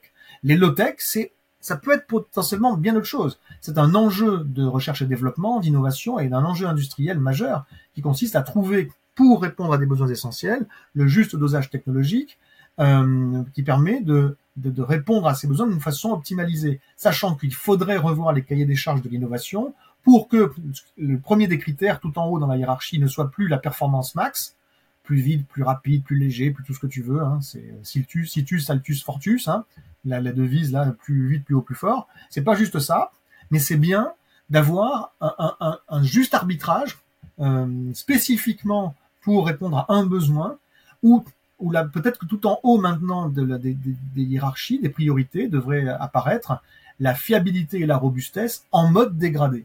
Et l'enjeu aujourd'hui, c'est donc euh, d'envisager, d'anticiper sur le fait que nous ne pourrons pas avoir tout ce qu'on veut quand on veut, appuyer sur le bouton et puis il y a le réparateur qui va venir au bon endroit au bon moment, il y a la pièce qui va venir de l'autre bout du monde au bon endroit au bon moment, il y a la, ligne, la mise à jour de la ligne de code informatique ou du logiciel machin qui va se faire automatiquement, patati. Arrêtez de miser là-dessus, sur des objets donc qu'on ne maîtrise plus parce qu'on sait même plus les réparer et dont nous sommes donc devenus euh, dépendants tributaire, mais bien de reprendre le contrôle et l'autonomie sur ces, sur ces choses-là, donc des choses moins compliquées, avec voilà un, toute une démarche low-tech. Allez voir, je, recommande aux gens deux choses. Déjà pour commencer, une infographie que j'ai j'ai co-réalisée avec un, autre gars qui est chouette qui s'appelle Emilien Bournigal. Cette infographie de, des low-tech, vous allez la trouver sur l'article consacré au low-tech sur Wikipédia. Voilà. Et vous verrez déjà un certain nombre de choses sur ce et n'est pas la low-tech. Et deuxième recommandation, lire la note de la fabrique écologique consacrée à l'innovation low-tech. Ça se lit facilement, c'est gratuit, facile à trouver, et euh, vous allez voir ce que c'est, ce que ça n'est pas. Et j'insiste également sur le fait que ça n'est pas de l'innovation frugale, contrairement à ce que certains essayent de nous faire croire. L'innovation frugale, les entreprises en font déjà. Il y a quelques points communs avec l'innovation low-tech, parce que effectivement, on va se concentrer sur des fonctionnalités essentielles et pas faire du superflu. Très bien.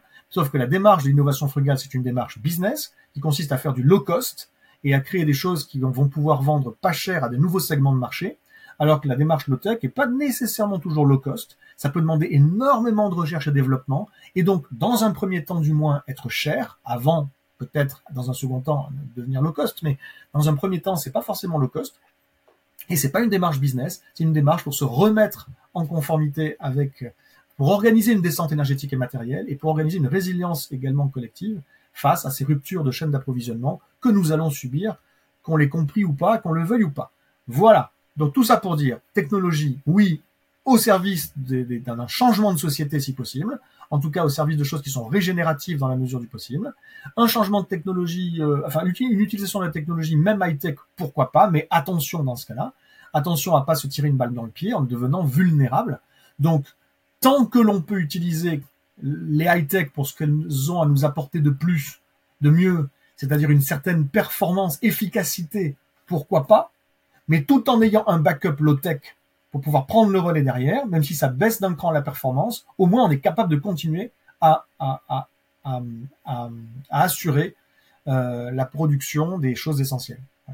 Mmh Et euh, ce qui est très intéressant, c'est que du coup, bien en fait que tu sois connu pour euh, justement euh, généralement réduire à néant le, le rêve euh, douillet euh, des écomodernistes et des technosolutionnistes et que tu sois même souvent invité dans des festivals ou des, des, conférences etc qui parlent généralement de décroissance ou ce genre de choses il faut dire que toi-même, du coup, tu te définis pas, enfin, tu te réclames pas de la décroissance.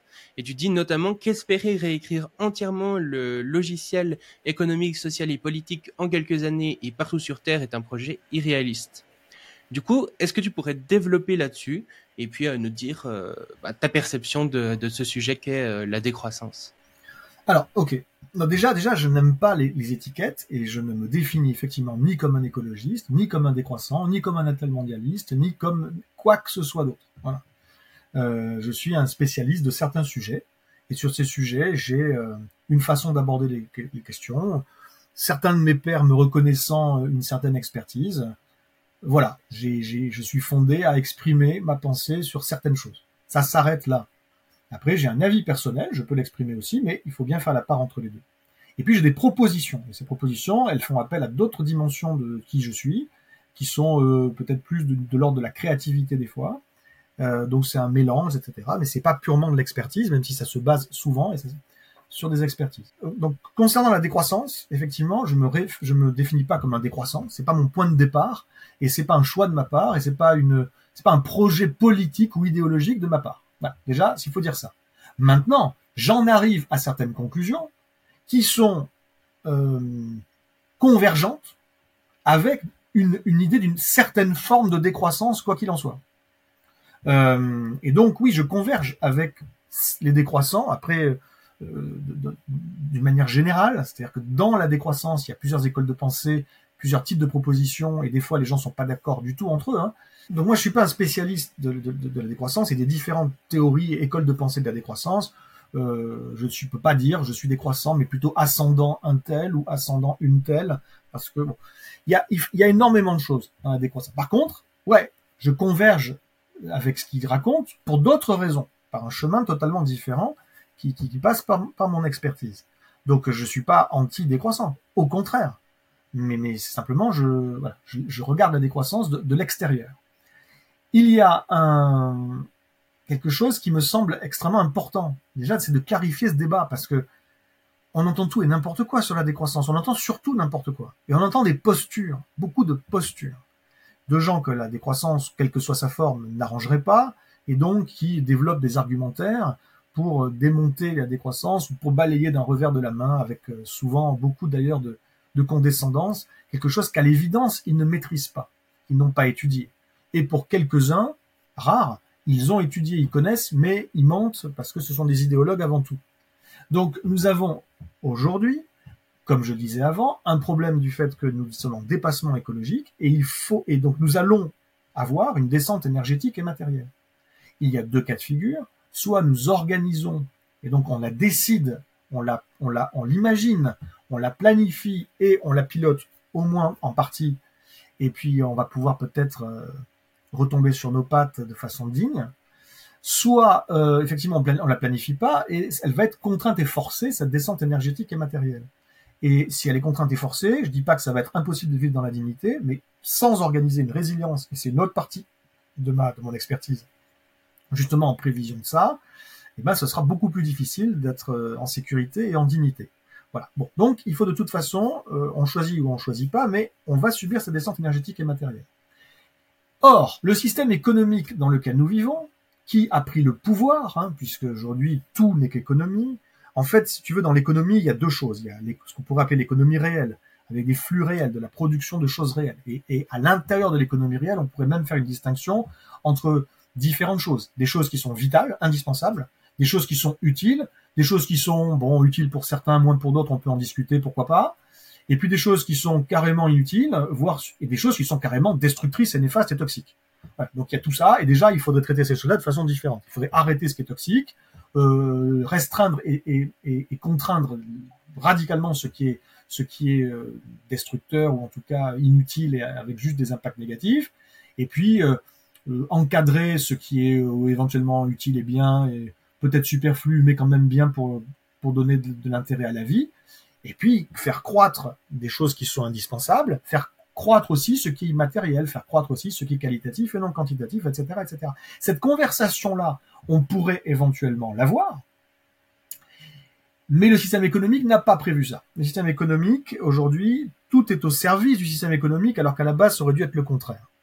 Et, et, nous nous retrouvons donc avec un système qui est conçu, qui a été conçu pour ne faire que croître, avec différentes, on pourrait y revenir, mais différents moments dans l'histoire, avec des décisions qui ont été prises, qui ont accéléré ce processus, euh, sous Clinton en 99, l'abrogation de la, du Glass-Steagall Act, qui était la séparation des banques d'investissement et des, et des, et des banques de dépôt. là maintenant, c'est plus c'est plus séparé. Donc bon, bref, tout le monde fait partie maintenant de ce système financier, qu'on le veuille ou pas. À partir du moment où tu as de l'argent en banque, cet argent est utilisé pour pour, la financiarisation de l'économie. En fait, si tu veux, il, faudrait donc, je te dis, il y a une différence qu'il faudrait faire entre d'un côté, mais on la fait plus, entre d'un côté ce qui est économie réelle, et de l'autre côté ce que euh, Aristote appelait la crématistique.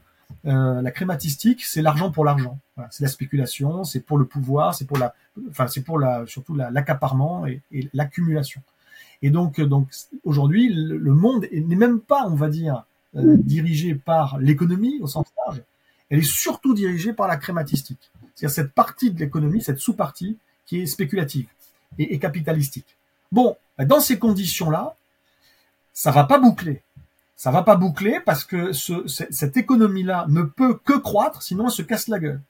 Et pour croître, malheureusement, même si toutes les formes de croissance ne se valent pas, certaines activités sont moins euh, lourdement liées à des flux physiques que d'autres, mais elles le sont toutes plus ou moins directement ou indirectement.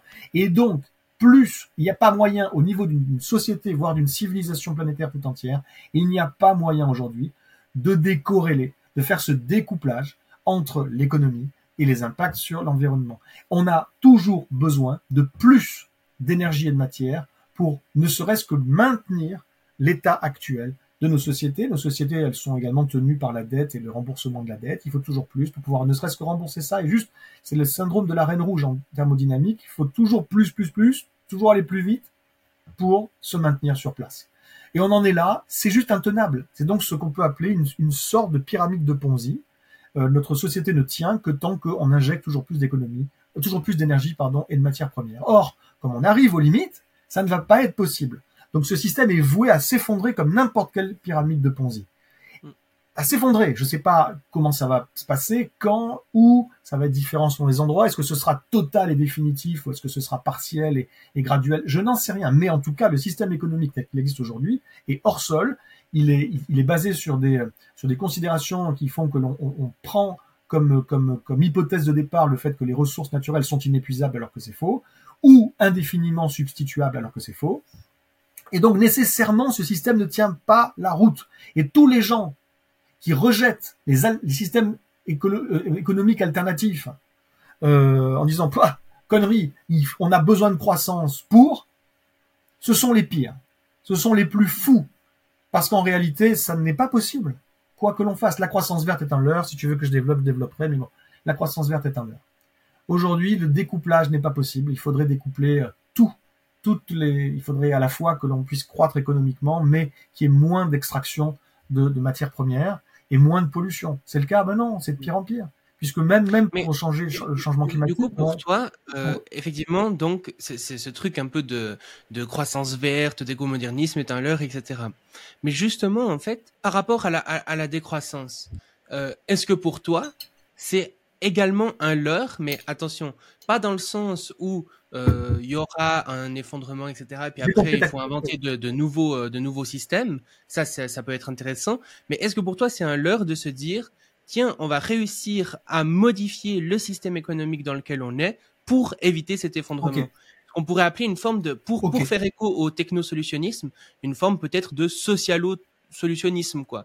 On va modifier nos règles sociales et puis euh, ça va tout résoudre quoi. Est-ce que est-ce que tu observes ça et quel est ton avis là-dessus? Je te, remercie de me rappeler, de me ramener à cette partie de ta question qui était intéressante, effectivement. Euh, voilà, mais effectivement, donc l'écomodernisme, c'est des gens qui n'ont pas, qui n'ont pas compris les limites ou qui veulent pas les comprendre et qui s'imaginent peut-être que le génie humain va nous sortir de tout parce qu'on est, voilà.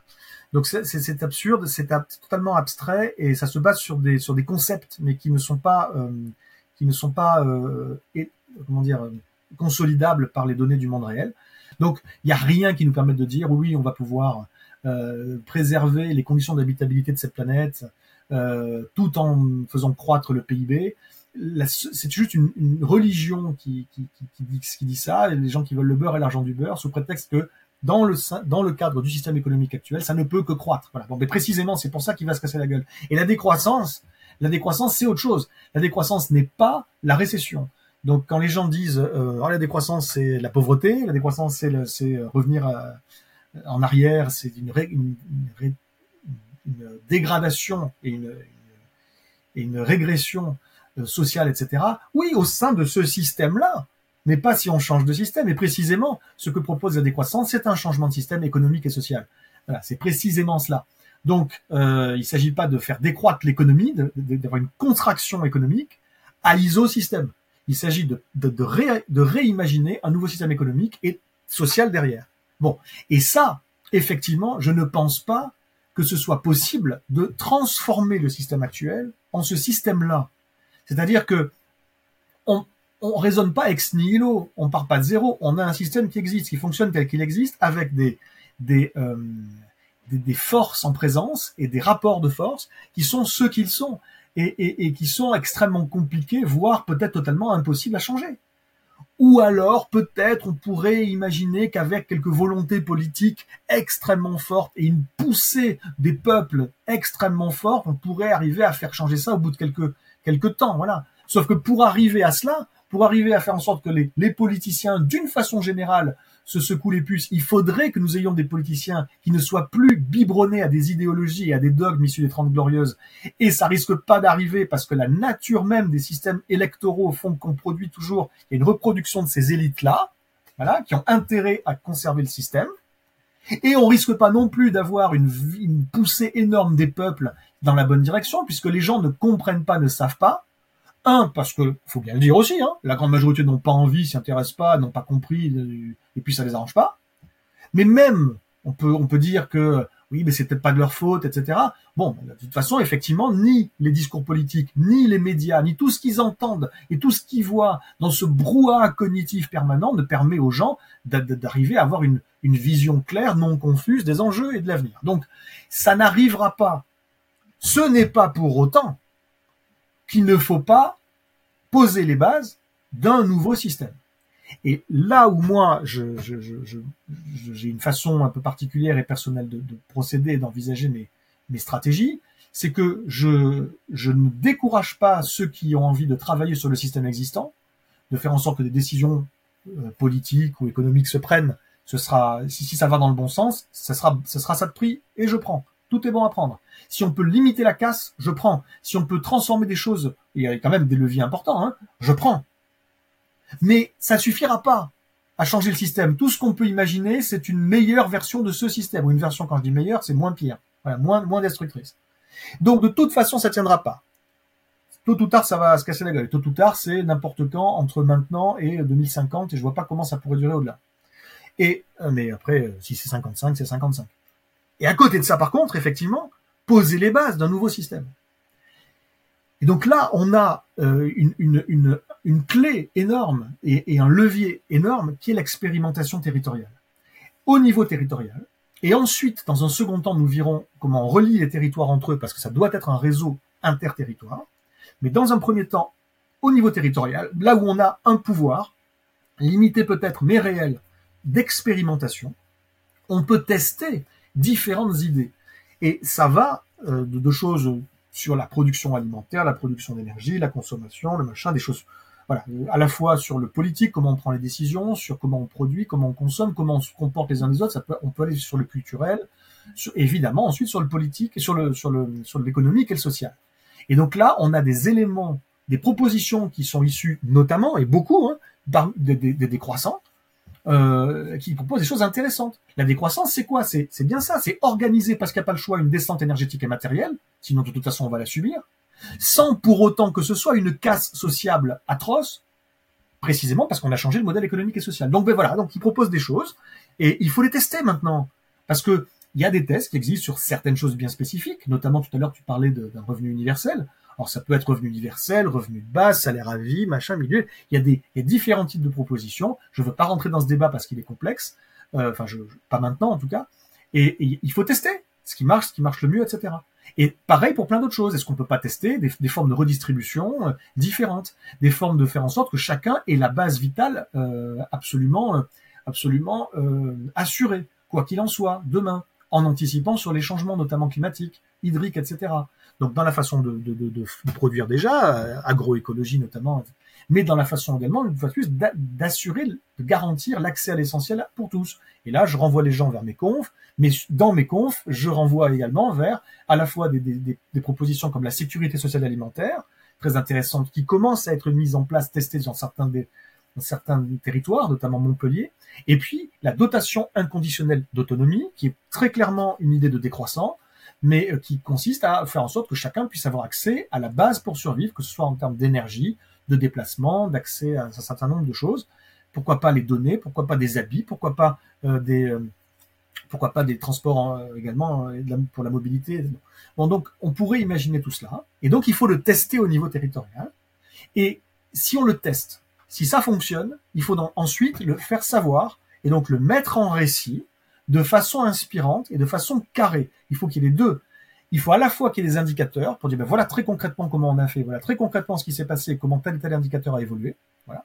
Mais il faut aussi des témoignages de gens. Donc là, on est plus sur de l'expression de choses qui sont peut-être un peu moins objectives et plus subjectives, mais c'est très important, le ressenti et le vécu des gens.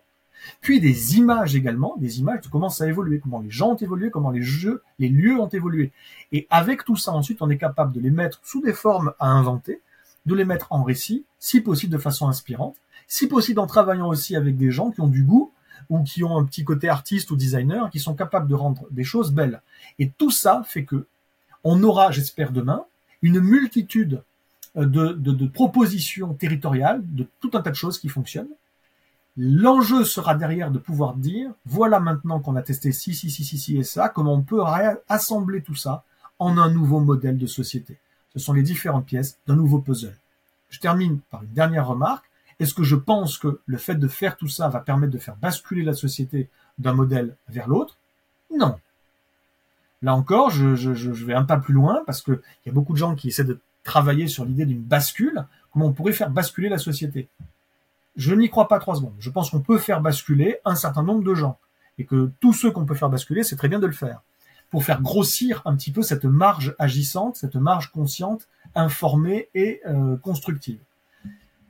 Mais je pense que ça restera une marge. Je pense que les, rapports de force resteront les mêmes. Je pense que les puissants resteront les mêmes. Je pense que également la plupart des gens continueront euh, de vouloir avoir plus s'ils peuvent avoir plus, ou de se préoccuper de leur euh, de leurs de leurs de leurs obligations et de leurs contraintes parce qu'ils n'ont pas le choix ou ils pensent ne pas avoir le choix ou simplement de rester euh, bien enfoncés dans leur sofa à regarder Netflix. Donc de toute façon, je pense que la majorité des gens, ils bougeront pas s'ils ne doivent pas bouger. Il se trouve que le moment va arriver, peut-être pas un moment pour tout le monde, mais différents moments pour différents pans de la population et différents territoires. Il y a des moments qui vont arriver où les gens vont devoir changer. Ils n'auront plus le choix. mais à ce moment-là, toute la question c'est est-ce qu'il y a un plan B ou est-ce qu'il n'y a pas de plan B pour eux? Et eh ben, la question c'est de produire le plan B en amont pour que ces gens à ce moment-là, au moment de leur bascule, puissent venir vers ça plutôt que vers le chaos, la panique et puis n'importe quoi. Et puis derrière, l'insécurité, la violence, l'autoritarisme et puis des formes plus ou moins assumées et plus ou moins extrêmes de dystopie. Oui, ben en fait, ce que je trouve intéressant avec ton approche, c'est que, hum, en fait, la résilience pour toi euh, ne s'imagine euh, pas d'un point de vue euh, individuel, quoi. c'est quelque chose qui doit être beaucoup plus collectif. la réalité de la, de la résilience, c'est que tu ne peux pas être résilient de façon isolée au milieu d'un océan de non-résilience. Voilà. Tu ne peux pas. Donc les gens qui pensent qu'ils vont préparer une résilience en, se préparant, en préparant leur résilience à eux ou leur autonomie à eux dans un monde qui ne le serait pas, ils se leurrent. D'accord? Ça ne veut pas dire qu'ils vont pas faire des ou apprendre des choses utiles, mais, mais globalement, si dans les projets il n'y a pas une, une volonté d'aller vers les autres, de créer un réseau, de se mettre en réseau, un réseau de solidarité, un réseau de complémentarité dans ce qu'on fait, au lieu de s'enfermer, de se replier, s'il n'y a pas une volonté d'avoir une dynamique à l'échelle, si possible, territoriale, en tout cas, ça doit être la finalité. Puis ensuite même un réseau interterritorial, comme je le disais. Et s'il n'y a pas cette dynamique-là, alors c'est juste des bulles. Des bulles, et la société se fracture et se clive encore plus. Demain, si jamais vous avez réussi, ce qui est déjà un exploit, donc euh, je pense que c'est inaccessible pour la plupart des gens, mais si jamais vous avez réussi, euh, vous et votre petit groupe, à devenir autonome, parfaitement résilient, mais vous ne le serez que jusqu'au moment où d'autres personnes vont arriver, parce que vous aurez des flux et des chocs à gérer et vous n'êtes pas prévu pour ça. Et alors si vous vous préparez à ces flux, à ces problèmes et ces chocs avec des armes ou en tout cas même sans armes, avec des, postures qui sont des postures euh, de repli là encore, cette fois-ci soit idéologiques, soit nationalistes ou, ou, ou, ou communautaristes ou je ne sais quoi, euh, mais ça va clasher. Alors vous pensez quoi de vous? Vous pensez que vous êtes euh, le méga Rambo et que vous allez vous en sortir et puis euh, et puis les autres vous allez les, les, mettre à genoux? Ben pauvre vieux si vous pensez ça. Voilà, c'est pas c'est une vie de merde pour tout le monde et vous les premiers. Voilà. Donc la réalité vraie, c'est qu'on ne peut pas avoir une résilience en étant isolé. Il faut créer avec les autres et donc s'ouvrir aux autres. Ça ne veut pas dire qu'on est ami avec tout le monde. Ça ne veut pas dire qu'on est naïf et qu'on pense que tout le monde peut être ami, kumbawa, etc. Il faut être vigilant. Il va y avoir de la violence. Il faut savoir la gérer. Il faut s'y préparer. Mais ça doit pas être l'alpha et l'oméga. Ça doit pas être l'obsession totale. L'obsession doit être d'aller vers l'autre, de co-créer entre, de façon intra et intercommunautaire, intra et interterritoriale. Voilà comment il faut faire. Sinon, ce seront juste des replis.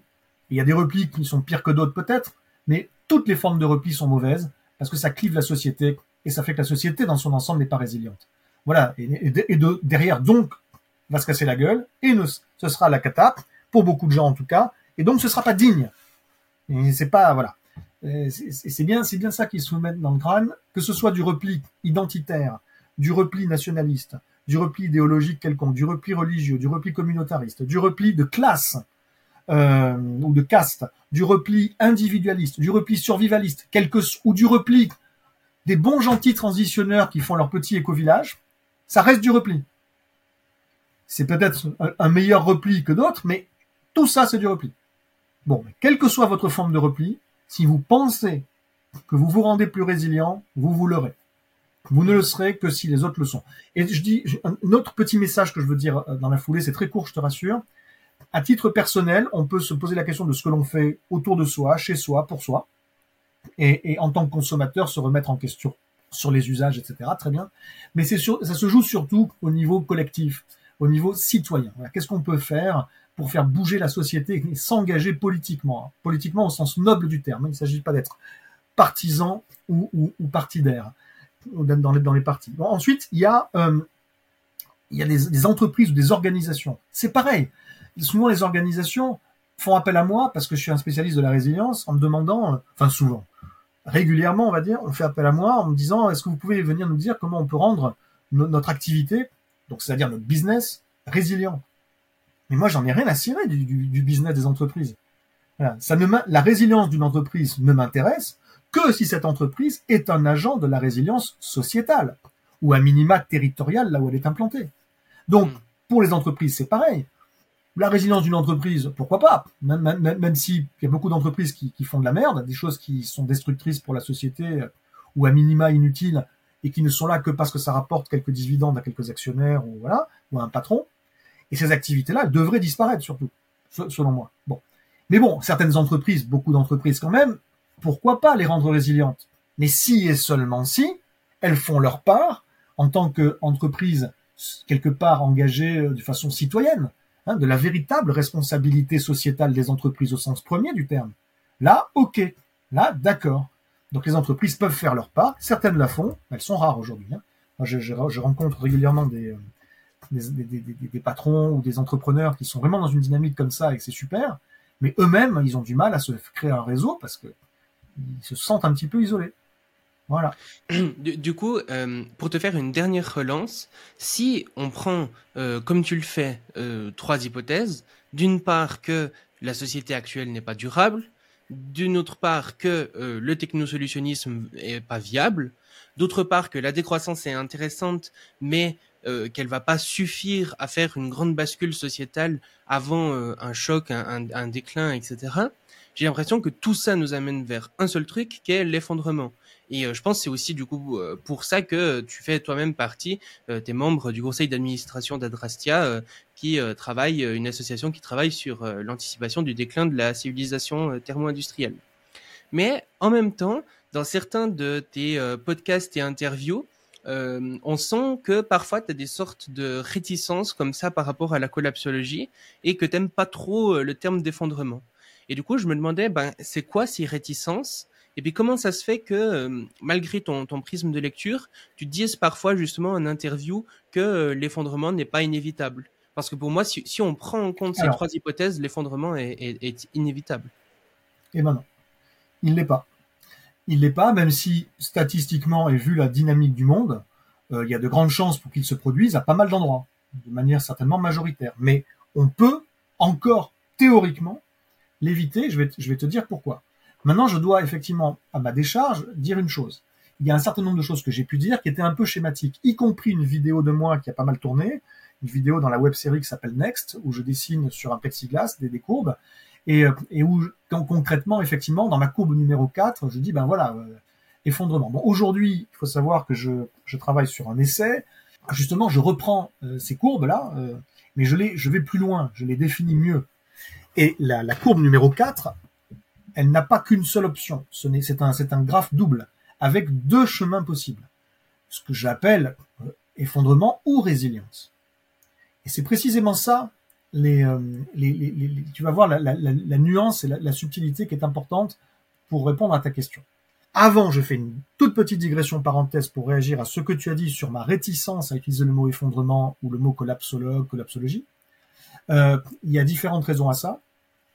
L'effondrement, c'est un terme qui fait peur. Je trouve pas qu'il soit très habile. Et j'ai pas dit qu'il fallait pas faire peur. hein. Je n'ai pas peur de faire peur, mais je trouve qu'il fait peur pour rien. Je trouve que il, euh, celui-là, il est à moins de le définir. Et là, on peut tout à fait effectivement prendre le temps de, d'expliquer un petit peu ce qu'on entend par là, mais ça demande un peu de temps et souvent, voilà, on manque de temps, donc euh, je préfère ne pas utiliser effondrement si si c'est pas quelque chose d'extrêmement clair sur la biodiversité, par exemple. Je parle d'effondrement. Il y a, y a- là, il n'y a pas, a pas tortiller des fesses. Hein. On est bien face à un effondrement global du vivant sur notre planète. Plus ou moins accéléré sur des endroits, mais il est, là, il est clair, il est, il est quantifié jusqu'à un certain point. Mais on a quand même un gros échantillon aujourd'hui et on observe les mêmes dynamiques partout dans le monde. Donc il y a, ça. Mais effectivement, d'une manière générale, je fais attention. C'est pas que je refuse de l'utiliser, mais je fais attention à la manière dont je l'utilise dès que possible. Enfin, dès que je peux faire attention, je, fais attention. La collapsologie, c'est encore un cas particulier. Parce que la collapsologie, j'ai, beaucoup d'estime pour le- le- les travaux qui ont été faits par euh, Raphaël Stevens et, Pablo Servigne. Et euh, je connais un peu Pablo, beaucoup moins Raphaël, mais en tout cas pour le travail qu'ils ont fait en amont. Après, ils sont partis dans des directions qui sont pas forcément les miennes. Ou euh, voilà, ils sont partis dans des directions où moi, moi personnellement, je, je vais pas, je vais pas aller. Mais bon, ils ont créé dans ce bouquin une définition. Ils ont créé le mot collapsologie, c'est un néologisme, et une dé- ils ont composé une définition. Et la définition, globalement, je l'ai pas en tête au mot près, mais c'est l'étude, c'est le champ disciplinaire qui étudie les risques d'effondrement. Bon, mais moi, dans ce cas-là, oui, ça fait partie, sans, sans que ça, se, ça couvre tout, ça fait partie de mon champ d'expertise. Je, je travaille sur les risques systémiques, les risques qui remettent en, en danger les sociétés entières. Les risques d'effondrement en font partie. Donc, donc euh, je suis notamment collapsologue au sens de cette définition-là. Là où j'ai un souci, c'est que au final, il y a eu trois problèmes. Un, un manque de cadre méthodologique sur ce que c'est que la, collapsologie. Je n'en veux pas, on ne peut pas le reprocher à, Pablo Servigne et Raphaël Stevens. C'est normal qu'au début, il n'y ait pas de cadre méthodo. Il doit se construire. Mais pour l'instant, en tout cas, cette idée, cette volonté d'avoir un champ disciplinaire, c'est tout à fait noble, mais encore faut-il le construire et ce n'est toujours pas le cas. Donc il n'y a pas aujourd'hui ce cadre transdisciplinaire qu'il faudrait, et même systémique, pour pouvoir aborder ces questions-là de façon cadrée, méthodologiquement, avec des pairs qui pourraient relire des publications dans des revues à comité de lecture spécialisées, etc. Tout ça n'existe pas encore, c'est normal, mais bon. Deuxième problème, c'est que le mot a eu un certain succès, et que les gens s'en sont emparés, et que n'importe qui qui s'intéressait au sujet s'est mis à dire, ben moi je suis collapsologue, moi je suis collapsologue. Du coup, il y a eu plein, plein, plein, plein de collapsologues. Et je suis désolé, c'est pas, c'est pas condescendant de ma part que de dire qu'il y a beaucoup de gens qui n'ont absolument aucune idée, aucune idée de ce dont ils parlent. Ils ont, euh, ils pas étudié les questions. Alors ils ont été, euh, et c'est déjà bien, ils se sont renseignés sur le sujet, ils ont lu des bouquins, ils ont compris un certain nombre de choses, et ça c'est bien, mais ça ne fait pas pour autant d'eux des spécialistes, d'accord? Donc à partir du moment où ce mot est utilisé pour définir de façon, de façon extrêmement vague n'importe qui qui s'intéresse au sujet, y compris certains qui racontent absolument n'importe quoi, je n'ai pas envie d'être assimilé à cela. Le dernier élément, c'est un pinaillage euh, sémantique de ma part. Je trouve dommage qu'ils aient, traduit collapsologue, euh, enfin qu'ils aient, que la collapsologie se, se, soit déclinée dans le mot collapsologue et non pas dans le mot collapsologiste. Exemple, euh, il y a, tout à l'heure je disais, on confondait en France écologie et écologisme. Il y a des gens dont la spécialité c'est l'écologie, on les appelle les écologues, et il y a des gens qui sont des militants pour l'environnement ou de la nature qu'on appelle des écologistes. Bon, et ce sont pas les mêmes les écologues et les écologistes. Ça ne veut pas dire qu'un écologue ne peut pas être aussi écologiste.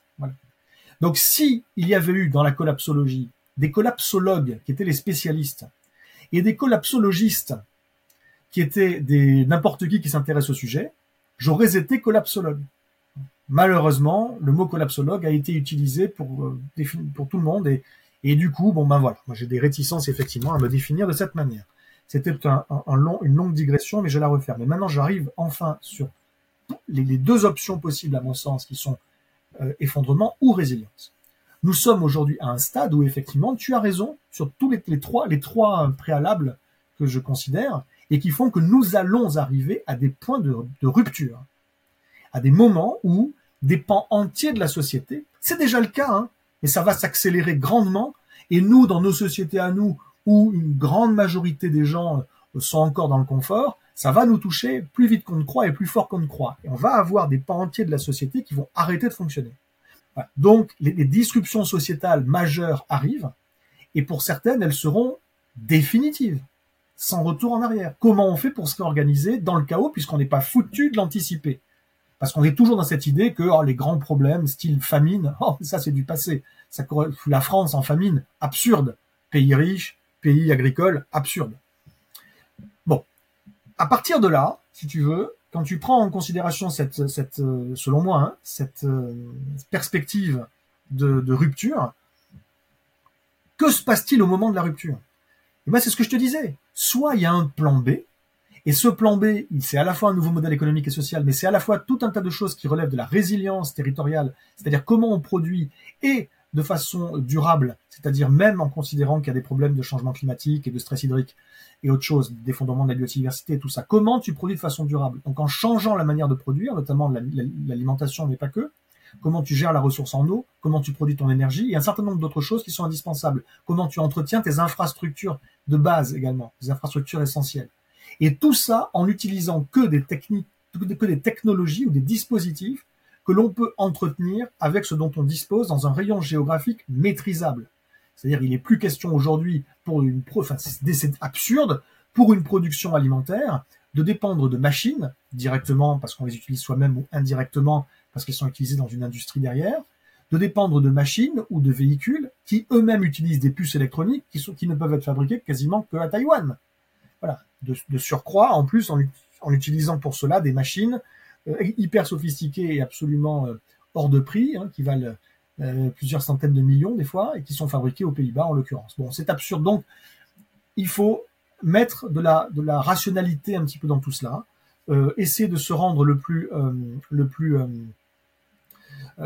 indépendant et le plus résilient possible au niveau du plus grand nombre de maillons de cette chaîne possible.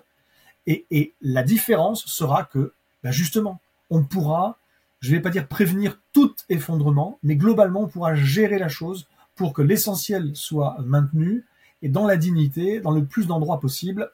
Et comme ce sera construit à l'échelle territoriale et même un réseau interterritorial, ce sera une sorte de filet de sécurité pour accueillir les autres si on a atteint une certaine masse critique d'ici là. Voilà ce que je pense. Ça fait toute la différence avec les mêmes points de rupture, mais sans plan B. Parce que là, pour le coup, oui, là, ce sont de véritables effondrements.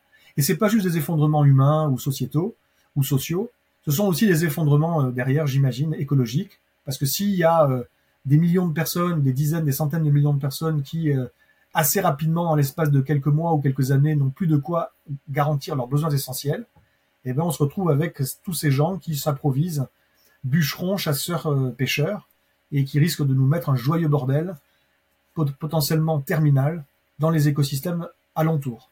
Et c'est okay. pour aussi éviter cette catastrophe écologique euh, là que je pense que c'est bien d'organiser dès maintenant une résilience en prévision de ces, euh, de ces points de bascule pour éviter des effondrements généralisés. Ok, Génial, ouais. Ça, ça clarifie euh, pas mal la chose. Et je pense que ça peut aussi venir un petit peu de différentes définitions qui sont données au mot euh, effondrement. Parce que euh, quand tu dis typiquement l'effondrement est inévitable, je pense que beaucoup de gens qui pensent en fait la même chose que toi peuvent dire, par exemple, l'effondrement est inévitable parce qu'ils entendent par effondrement simplement le, le la fin de, de la civilisation thermo-industrielle de façon relativement euh, euh, brutale et non choisie, disons. Et toi, tu, tu, tu dis un petit peu ce, ce, cette transformation est quasi euh, inévitable. Mais par contre, étant donné qu'on peut avoir des différentes euh, différentes stratégies pour avoir une société, euh, une autre société derrière, ça euh, peut être atténue ou enlève carrément ce terme qu'on pourrait dire d'effondrement. Peut-être c'est aussi un problème de définition à ce niveau, quoi. C'est un problème de définition. Et après aussi, je, je dis souvent ça aux gens. Peut-être que c'est bien que je le dise maintenant. Quand les gens pensent que c'est foutu, il est trop tard, il n'y a plus d'espoir. Pour moi, ce sont des choses qui n'ont aucun sens. Mmh. C'est foutu. Mais qu'est-ce qui est foutu? Le monde actuel tel qu'il fonctionne, ah oui, il est foutu. Il y a beaucoup, beaucoup de choses qui sont foutues. Mais pas tout. Il y a des choses qui ne le sont pas nécessairement. Elles valent la peine de se battre. Donc qu'on ne vienne pas me dire que je suis un défaitiste, d'accord? Je suis un, quelqu'un de responsable qui a, une, qui a une approche par les risques. Euh, à partir du moment où on sait que le navire peut couler et que si jamais que c'est plausible, voire probable, et que si jamais ça coule, les enjeux sont graves, bah, à ce moment-là, on prévoit les canaux de sauvetage. Et donc, euh, donc c'est pas du défaitisme que de mettre en place des canaux de sauvetage.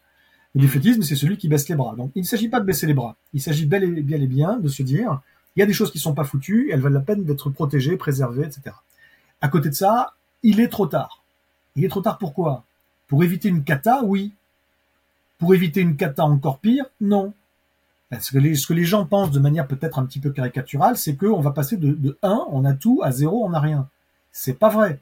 On va passer à, on a moins, mais comment? Est-ce que ça va être rapide, graduel? On verra. Est-ce que et, est-ce qu'on a préparé notre, notre, capacité à se nourrir et à répondre à certains besoins essentiels entre temps ou pas? Ça fait toute la différence. Toute la différence. À la fois pour nous et les, gens qu'on aime autour de nous, mais à la fois aussi pour, comme je disais tout à l'heure, pour les écosystèmes autour, parce que si on est capable d'assurer nos besoins par nous-mêmes, sans dépendre de chaînes d'approvisionnement qui viennent de l'autre bout du monde ou de technologies qu'on ne saura plus faire fonctionner une fois qu'elles sont tombées en panne définitivement, si on arrive à faire tout ça, on n'aura pas non plus à aller pêcher, chasser, couper tous les arbres. Voilà. Donc, on est capable de, mais il faut s'organiser en amont. Et comme les gens ne le feront pas, la plupart, la, la, la, responsabilité retombe sur ceux qui ont compris, sur ceux qui m'entendent aujourd'hui notamment, et sur ceux qui se disent bon ben ok ben on va le faire, on va passer à l'action, un point c'est tout. Et en fait, il y a des gens qui disent ah ouais mais c'est chiant, c'est embêtant et puis qu'est-ce que je peux faire etc. qui voient le côté négatif de la chose. Mais il n'y a pas de côté négatif à la chose, même si effectivement il faut se bouger un peu les fesses et puis il faut y aller quoi. Au bout d'un moment, il faut sortir d'un certain confort. Ça ne veut pas dire abandonner le confort, au contraire, le but c'est d'arriver à préserver au moins un petit peu de ce confort. Mais par contre, non, c'est justement par ce passage à l'action qu'on retrouve du sens. C'est justement par ce passage à l'action qu'on repousse un petit peu plus loin les dissonances cognitives et qu'on se donne une chance d'être heureux, en mm. cohérence avec soi-même. Tous ceux qui passent à l'action, ils ont eu peur à un moment, ils ont fait quelque chose d'utile de leur peur, collectivement, ils ont retrouvé du sens. Et ils sont plus heureux maintenant qu'ils sont à l'action, malgré la peur, qu'avant. Donc, il n'y a pas, euh, il est, il est trop, il a, et puis enfin le dernier, c'est il n'y a plus d'espoir. Et plus d'espoir pourquoi? Pour ce système-là, oui, non, il n'y a plus d'espoir. Donc la civilisation thermo-industrielle as we know it, telle qu'on la connaît, elle en a plus pour très longtemps. Mais alors, ça ne veut pas dire qu'on ne peut pas construire autre chose. donc, soit on pose les bases dès maintenant, on y va parce qu'on là où on peut, là où on a une, une sphère d'influence et de ou de contrôle direct, active et pragmatique, soit on attend. On attend que ça nous tombe sur le coin de la gueule, sans rien préparer. Et alors là, là pour le coup, ben, là ce sera dur et là on peut véritablement parler d'effondrement. Et euh, justement, dans plusieurs euh, interviews et euh, podcasts, etc., conférences, tu parles de différents projets sur lesquels tu, tu, travailles depuis un petit moment, notamment, donc comme tu l'as dit aussi, un essai, donc un livre et une série télé. Est-ce que tu pourrais nous dire un petit peu où en sont où en sont ces projets et comment tu prévois que, que ça évolue Oui, je, te, je, te, remercie pour cette question. tu as raison de, de la poser. Et accessoirement, ça me, ça m'ôte une épine du pied, je dois te dire, parce que euh, notamment sur la série télé, c'est un peu moins le cas pour l'essai, pour des raisons que je vais expliquer, mais notamment pour la série télé, il y a des gens qui attendent de savoir où j'en suis.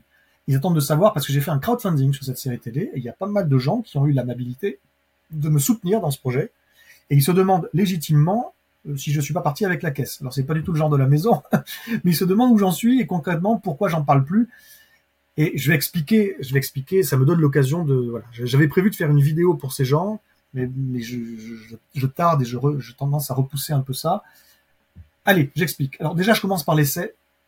Je n'ai pas grand-chose à en dire. L'essai, c'est une, c'est une, une, transcription euh, papier euh, sur le papier de, euh, de mes théories euh, et, de, et, de, et de, de, la synthèse que je propose. Donc c'est à la fois hein, sur le constat et à la fois sur les propositions.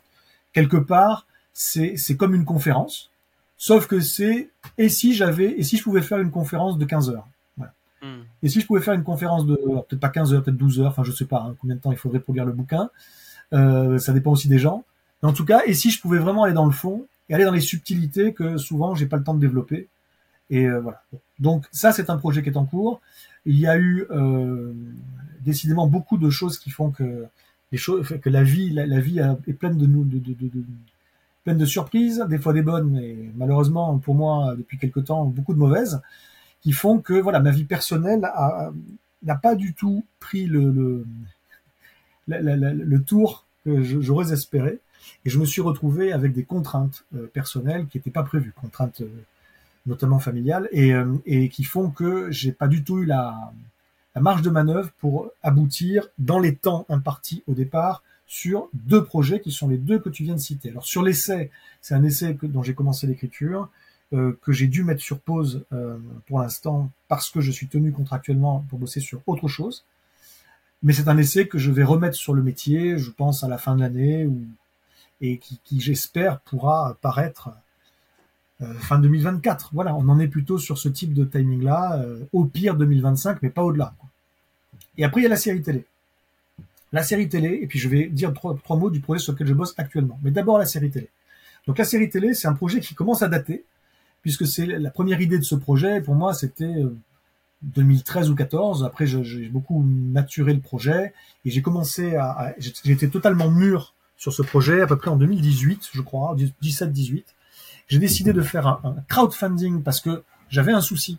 Le souci, c'était que euh, c'est le type de projet pour, pour lequel tu as besoin de te consacrer à ce projet presque comme une bulle, quoi. Hein. C'est pour ça que il existe des résidences d'ailleurs d'artistes ou des résidences d'auteurs. C'est parce que les gens, dans certains cas, ont vraiment besoin de se couper du monde, de se mettre dans une bulle, éventuellement avec d'autres artistes ou d'autres auteurs pour échanger, etc. Mais rester dans leur bulle. Et pour pouvoir faire ça, ben, faut du temps et le temps c'est de l'argent. Et donc je n'avais pas la possibilité de prendre les trois ou quatre mois à temps plein qu'il me fallait pour finir ce projet. C'est pour ça que j'ai fait ce crowdfunding. Des gens donc y ont participé, je les en remercie. Et voilà. Et donc j'avais prévu de bloquer euh, ces trois ou quatre mois euh, en 2020. J'avais euh, à ce moment-là fait un choix, un choix stratégique, fin 2019 début 2020, parce que j'étais très sollicité pour des conférences et des formations. Et du coup, j'ai décidé de tout miser là-dessus, c'est-à-dire sur des formes d'activité qui, contrairement à ce que je faisais avant, je faisais beaucoup, je faisais du conseil notamment, mais c'est très chronophage. Euh, me permettait d'avoir un, un, ratio entre ce que ça me rapportait juste assez pour vivre convenablement et euh, le temps que ça me prenait, qui me dégageait du temps par ailleurs. Donc j'ai tout misé là-dessus. J'ai bloqué donc entre mai et, août 2020 le temps qu'il fallait pour me consacrer à la fin de la série télé. Et c'est ce que j'avais annoncé. Mais globalement, effectivement, ça s'est pas passé comme ça, parce qu'il y a eu, pour ceux qui ont bien suivi les actualités, il y a eu des confinements. qui a dit confinement dit annulation euh, de tout ce qui était formation et, et intervention grand public. Euh, et donc à ce moment-là, je me suis retrouvé avec un, modèle économique personnel qui bouclait pas, qui fonctionnait pas du tout, et j'étais absolument dans l'incapacité d'utiliser ces trois ou quatre mois, malheureusement, pour ma série télé. Ce que j'ai dû aller trouver de l'argent ailleurs, de, quoi manger, de quoi survivre, et donc des prestations de conseil, des, un, un rapport que j'ai écrit et d'autres choses. Mais tout ça m'a demandé, en réalité, m'a rajouté sur la planche euh, presque deux ans de travail, en plus de ce qui était prévu. Et ça, ça a été catastrophique pour moi parce que du coup, je n'ai pas pu, j'ai juste pu euh, survivre, on va dire, financièrement, et je n'ai pas pu du tout retrouver la possibilité comme ça d'avoir trois mois ou quatre pour finir ma série télé. Les, les nouvelles que je vais donner, c'est pour dire que ça y est, enfin, je vois le bout du, tunnel. mais seulement maintenant. Seulement depuis, euh, là, depuis quelques mois. Là, en ce moment, je suis donc tenu contractuellement sur un autre projet qui est un projet d'écriture et qui est un projet de, scénario, un projet de film. Il faut pas penser que je me disperse ou que c'est euh, que j'ai abandonné le projet de série télé pour aller sur ce projet de film. Au contraire, d'une part, j'ai pas eu quelque part le choix de, prendre ce projet de film parce qu'il va me faire manger, alors que la série ne me fait pas manger. La, série, c'est du temps euh, juste consacré à ça, mais qui n'est pas rémunéré hein, au-delà du crowdfunding. Euh, donc ce que je veux dire, c'est que actuellement j'ai ce projet qui est un projet dont j'ai besoin pour pour, euh, pour, pour, vivre, mais surtout c'est un projet stratégique parce que je pense que c'est un projet, ce film-là. Alors là pour le coup c'est un film avec une vraie maison de production derrière, hein, c'est pas un film juste que j'écris de mon côté tout seul. Euh, ce film a un vrai potentiel pour ouvrir les portes pour la série. Parce que ce que j'ai à dire donc aux gens qui attendent et je terminerai là-dessus, c'est que un qu'il ne, alors je suis désolé, je suis désolé effectivement d'en être toujours en 2023 à ne pas avoir pu terminer cette série malgré mes efforts. Mais voilà, je, prendrai ce temps. Euh, je pense euh, début 2024. Voilà, je vois pas.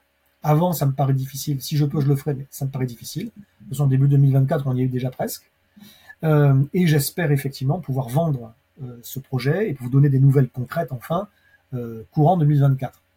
Maintenant, pour autant, je ne suis pas resté les bras croisés. Même si j'ai pas pu terminer l'écriture en tant que telle, j'ai quand même continué beaucoup à, œuvrer sur le projet, à le faire évoluer, mais surtout à prendre des contacts, etc. Et, je, me rends bien compte que euh, le, je le savais déjà un petit peu, mais j'ai eu la confirmation que ça allait être compliqué de vendre ce projet si j'avais pas d'abord déjà écrit quelque chose de comment dire de diffuser ou en tout cas qui, qui donc le fait d'avoir signé ce contrat pour écrire le film et le fait derrière que ce film, espérons-le bien sûr, soit diffusé, etc.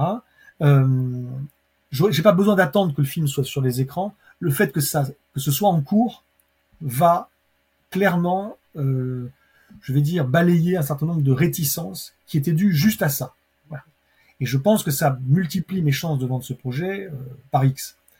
Voilà. Donc, donc, donc, le projet de série télé, je suis désolé d'en être toujours là. Par contre, c'est mon projet, je le considère encore aujourd'hui le plus important de tous, parce que celui, c'est celui, à mon sens, qui a un potentiel de, changement le plus, le plus, le plus, euh, le plus fort. Et donc, il est absolument hors de question, sauf accident grave de la vie, bien sûr, mais il est absolument hors de question de, ne pas aller jusqu'au bout de ce projet. Voilà, le timing est assez désastreux. La, Covid a été le coup fatal pour moi parce que j'étais pas assez solide financièrement pour, pour euh, continuer comme si de rien n'était. Euh, mais maintenant, euh, ça y est, les choses sont en train de se remettre en place. C'est un peu compliqué, mais c'est en train de se mettre en place. Et j'ai bon espoir que en 2024, avec plusieurs années de retard, je puisse enfin terminer ce projet. Voilà, on en est là. Pour ceux qui ont envie de plus d'infos, n'hésitez pas à me solliciter, même si je reçois beaucoup euh, de messages. Mais globalement, l'essentiel est là. C'est un projet qui est toujours, toujours là, toujours bien vivant et qui va aller jusqu'au bout, coûte que coûte. Et juste pour dire en quelques mots le film sur lequel je travaille, donc j'ai signé effectivement euh, avec un, producteur. C'est un film sur les mêmes thèmes, mais qui quand même une approche différente. Alors que la série, c'est un projet vraiment, euh, on va dire, euh, d'une grande ambition. Le, film, je dirais pas qu'il n'est pas ambitieux, hein, il l'est, mais raisonnablement. Ça reste un film français, avec des budgets pour les Français, on va dire. Mais globalement, c'est un, road movie qui se passe dans la France de 2050 et euh, sans raconter tout. Euh, il y, a, y a, un but, il y a une quête entre guillemets, euh, mais dans cette quête, c'est aussi un peu un, prétexte pour traverser cette France de 2050 qui a mille visages différents en fonction de là où on est. Euh, et, et, voir un peu ce qui s'est passé avec une, une, série de flashbacks sur pour voir différents personnages. En fait, on rencontre différents personnages et, sur chacun de ces personnages clés, on a un flashback qui montre la trajectoire qu'il a suivie depuis 2025. Et donc on voit un petit peu comment la France a évolué à différents égards euh, en 25 ans. Voilà, c'est le projet en cours. J'en dis pas plus à ce stade. Euh, je vais finir ça. Euh, et puis ensuite, il y aura la série. et puis il y aura aussi l'essai. Et puis j'espère que tout ça sera bouclé courant 2024. Voilà. on va tout faire pour. Génial, ça promet en tout cas. Et euh, bah écoute, je serai euh, très heureux de, de t'accueillir pour faire la promo de ces différents projets si tu en as envie. Et, euh, et on se réjouit, ouais, je pense que je suis pas le seul en tout cas à, à voir tout ça, à voir euh, l'aboutissement de, tout ça. Et euh, bah, encore un grand merci du coup d'avoir accepté mon invitation. Puis de manière générale pour euh, pour tout ce que tu fais, je pense que tu participes grandement au débat d'idées sur sur ces sujets. Donc un grand bravo pour ça et puis merci pour tout. Bah, merci Shayman, ça, ça, ça, me touche, ça me fait plaisir. Merci de m'avoir aussi laissé le temps comme ça de développer mes idées sans, sans bride pour aller un peu au bout des concepts. Bon, même si je, voilà, je parle beaucoup, hein, je parle beaucoup. J'espère que j'aurai pas saoulé les gens et qu'au contraire, ils auront peut-être un peu mieux compris euh, pour certains euh, ce que j'ai dans la tête et ce que je propose, et puis pour d'autres peut-être découvert tout simplement ce que je propose. En tout cas, moi, moi j'ai découvert récemment ta, chaîne. Et je trouve que c'est un super projet et que en plus tu, as fait ce qu'il fallait pour faire les choses bien. Donc euh, je te souhaite les, toute la réussite et que ce projet également à sa façon contribue au grand changement dont on a besoin. Merci à toi.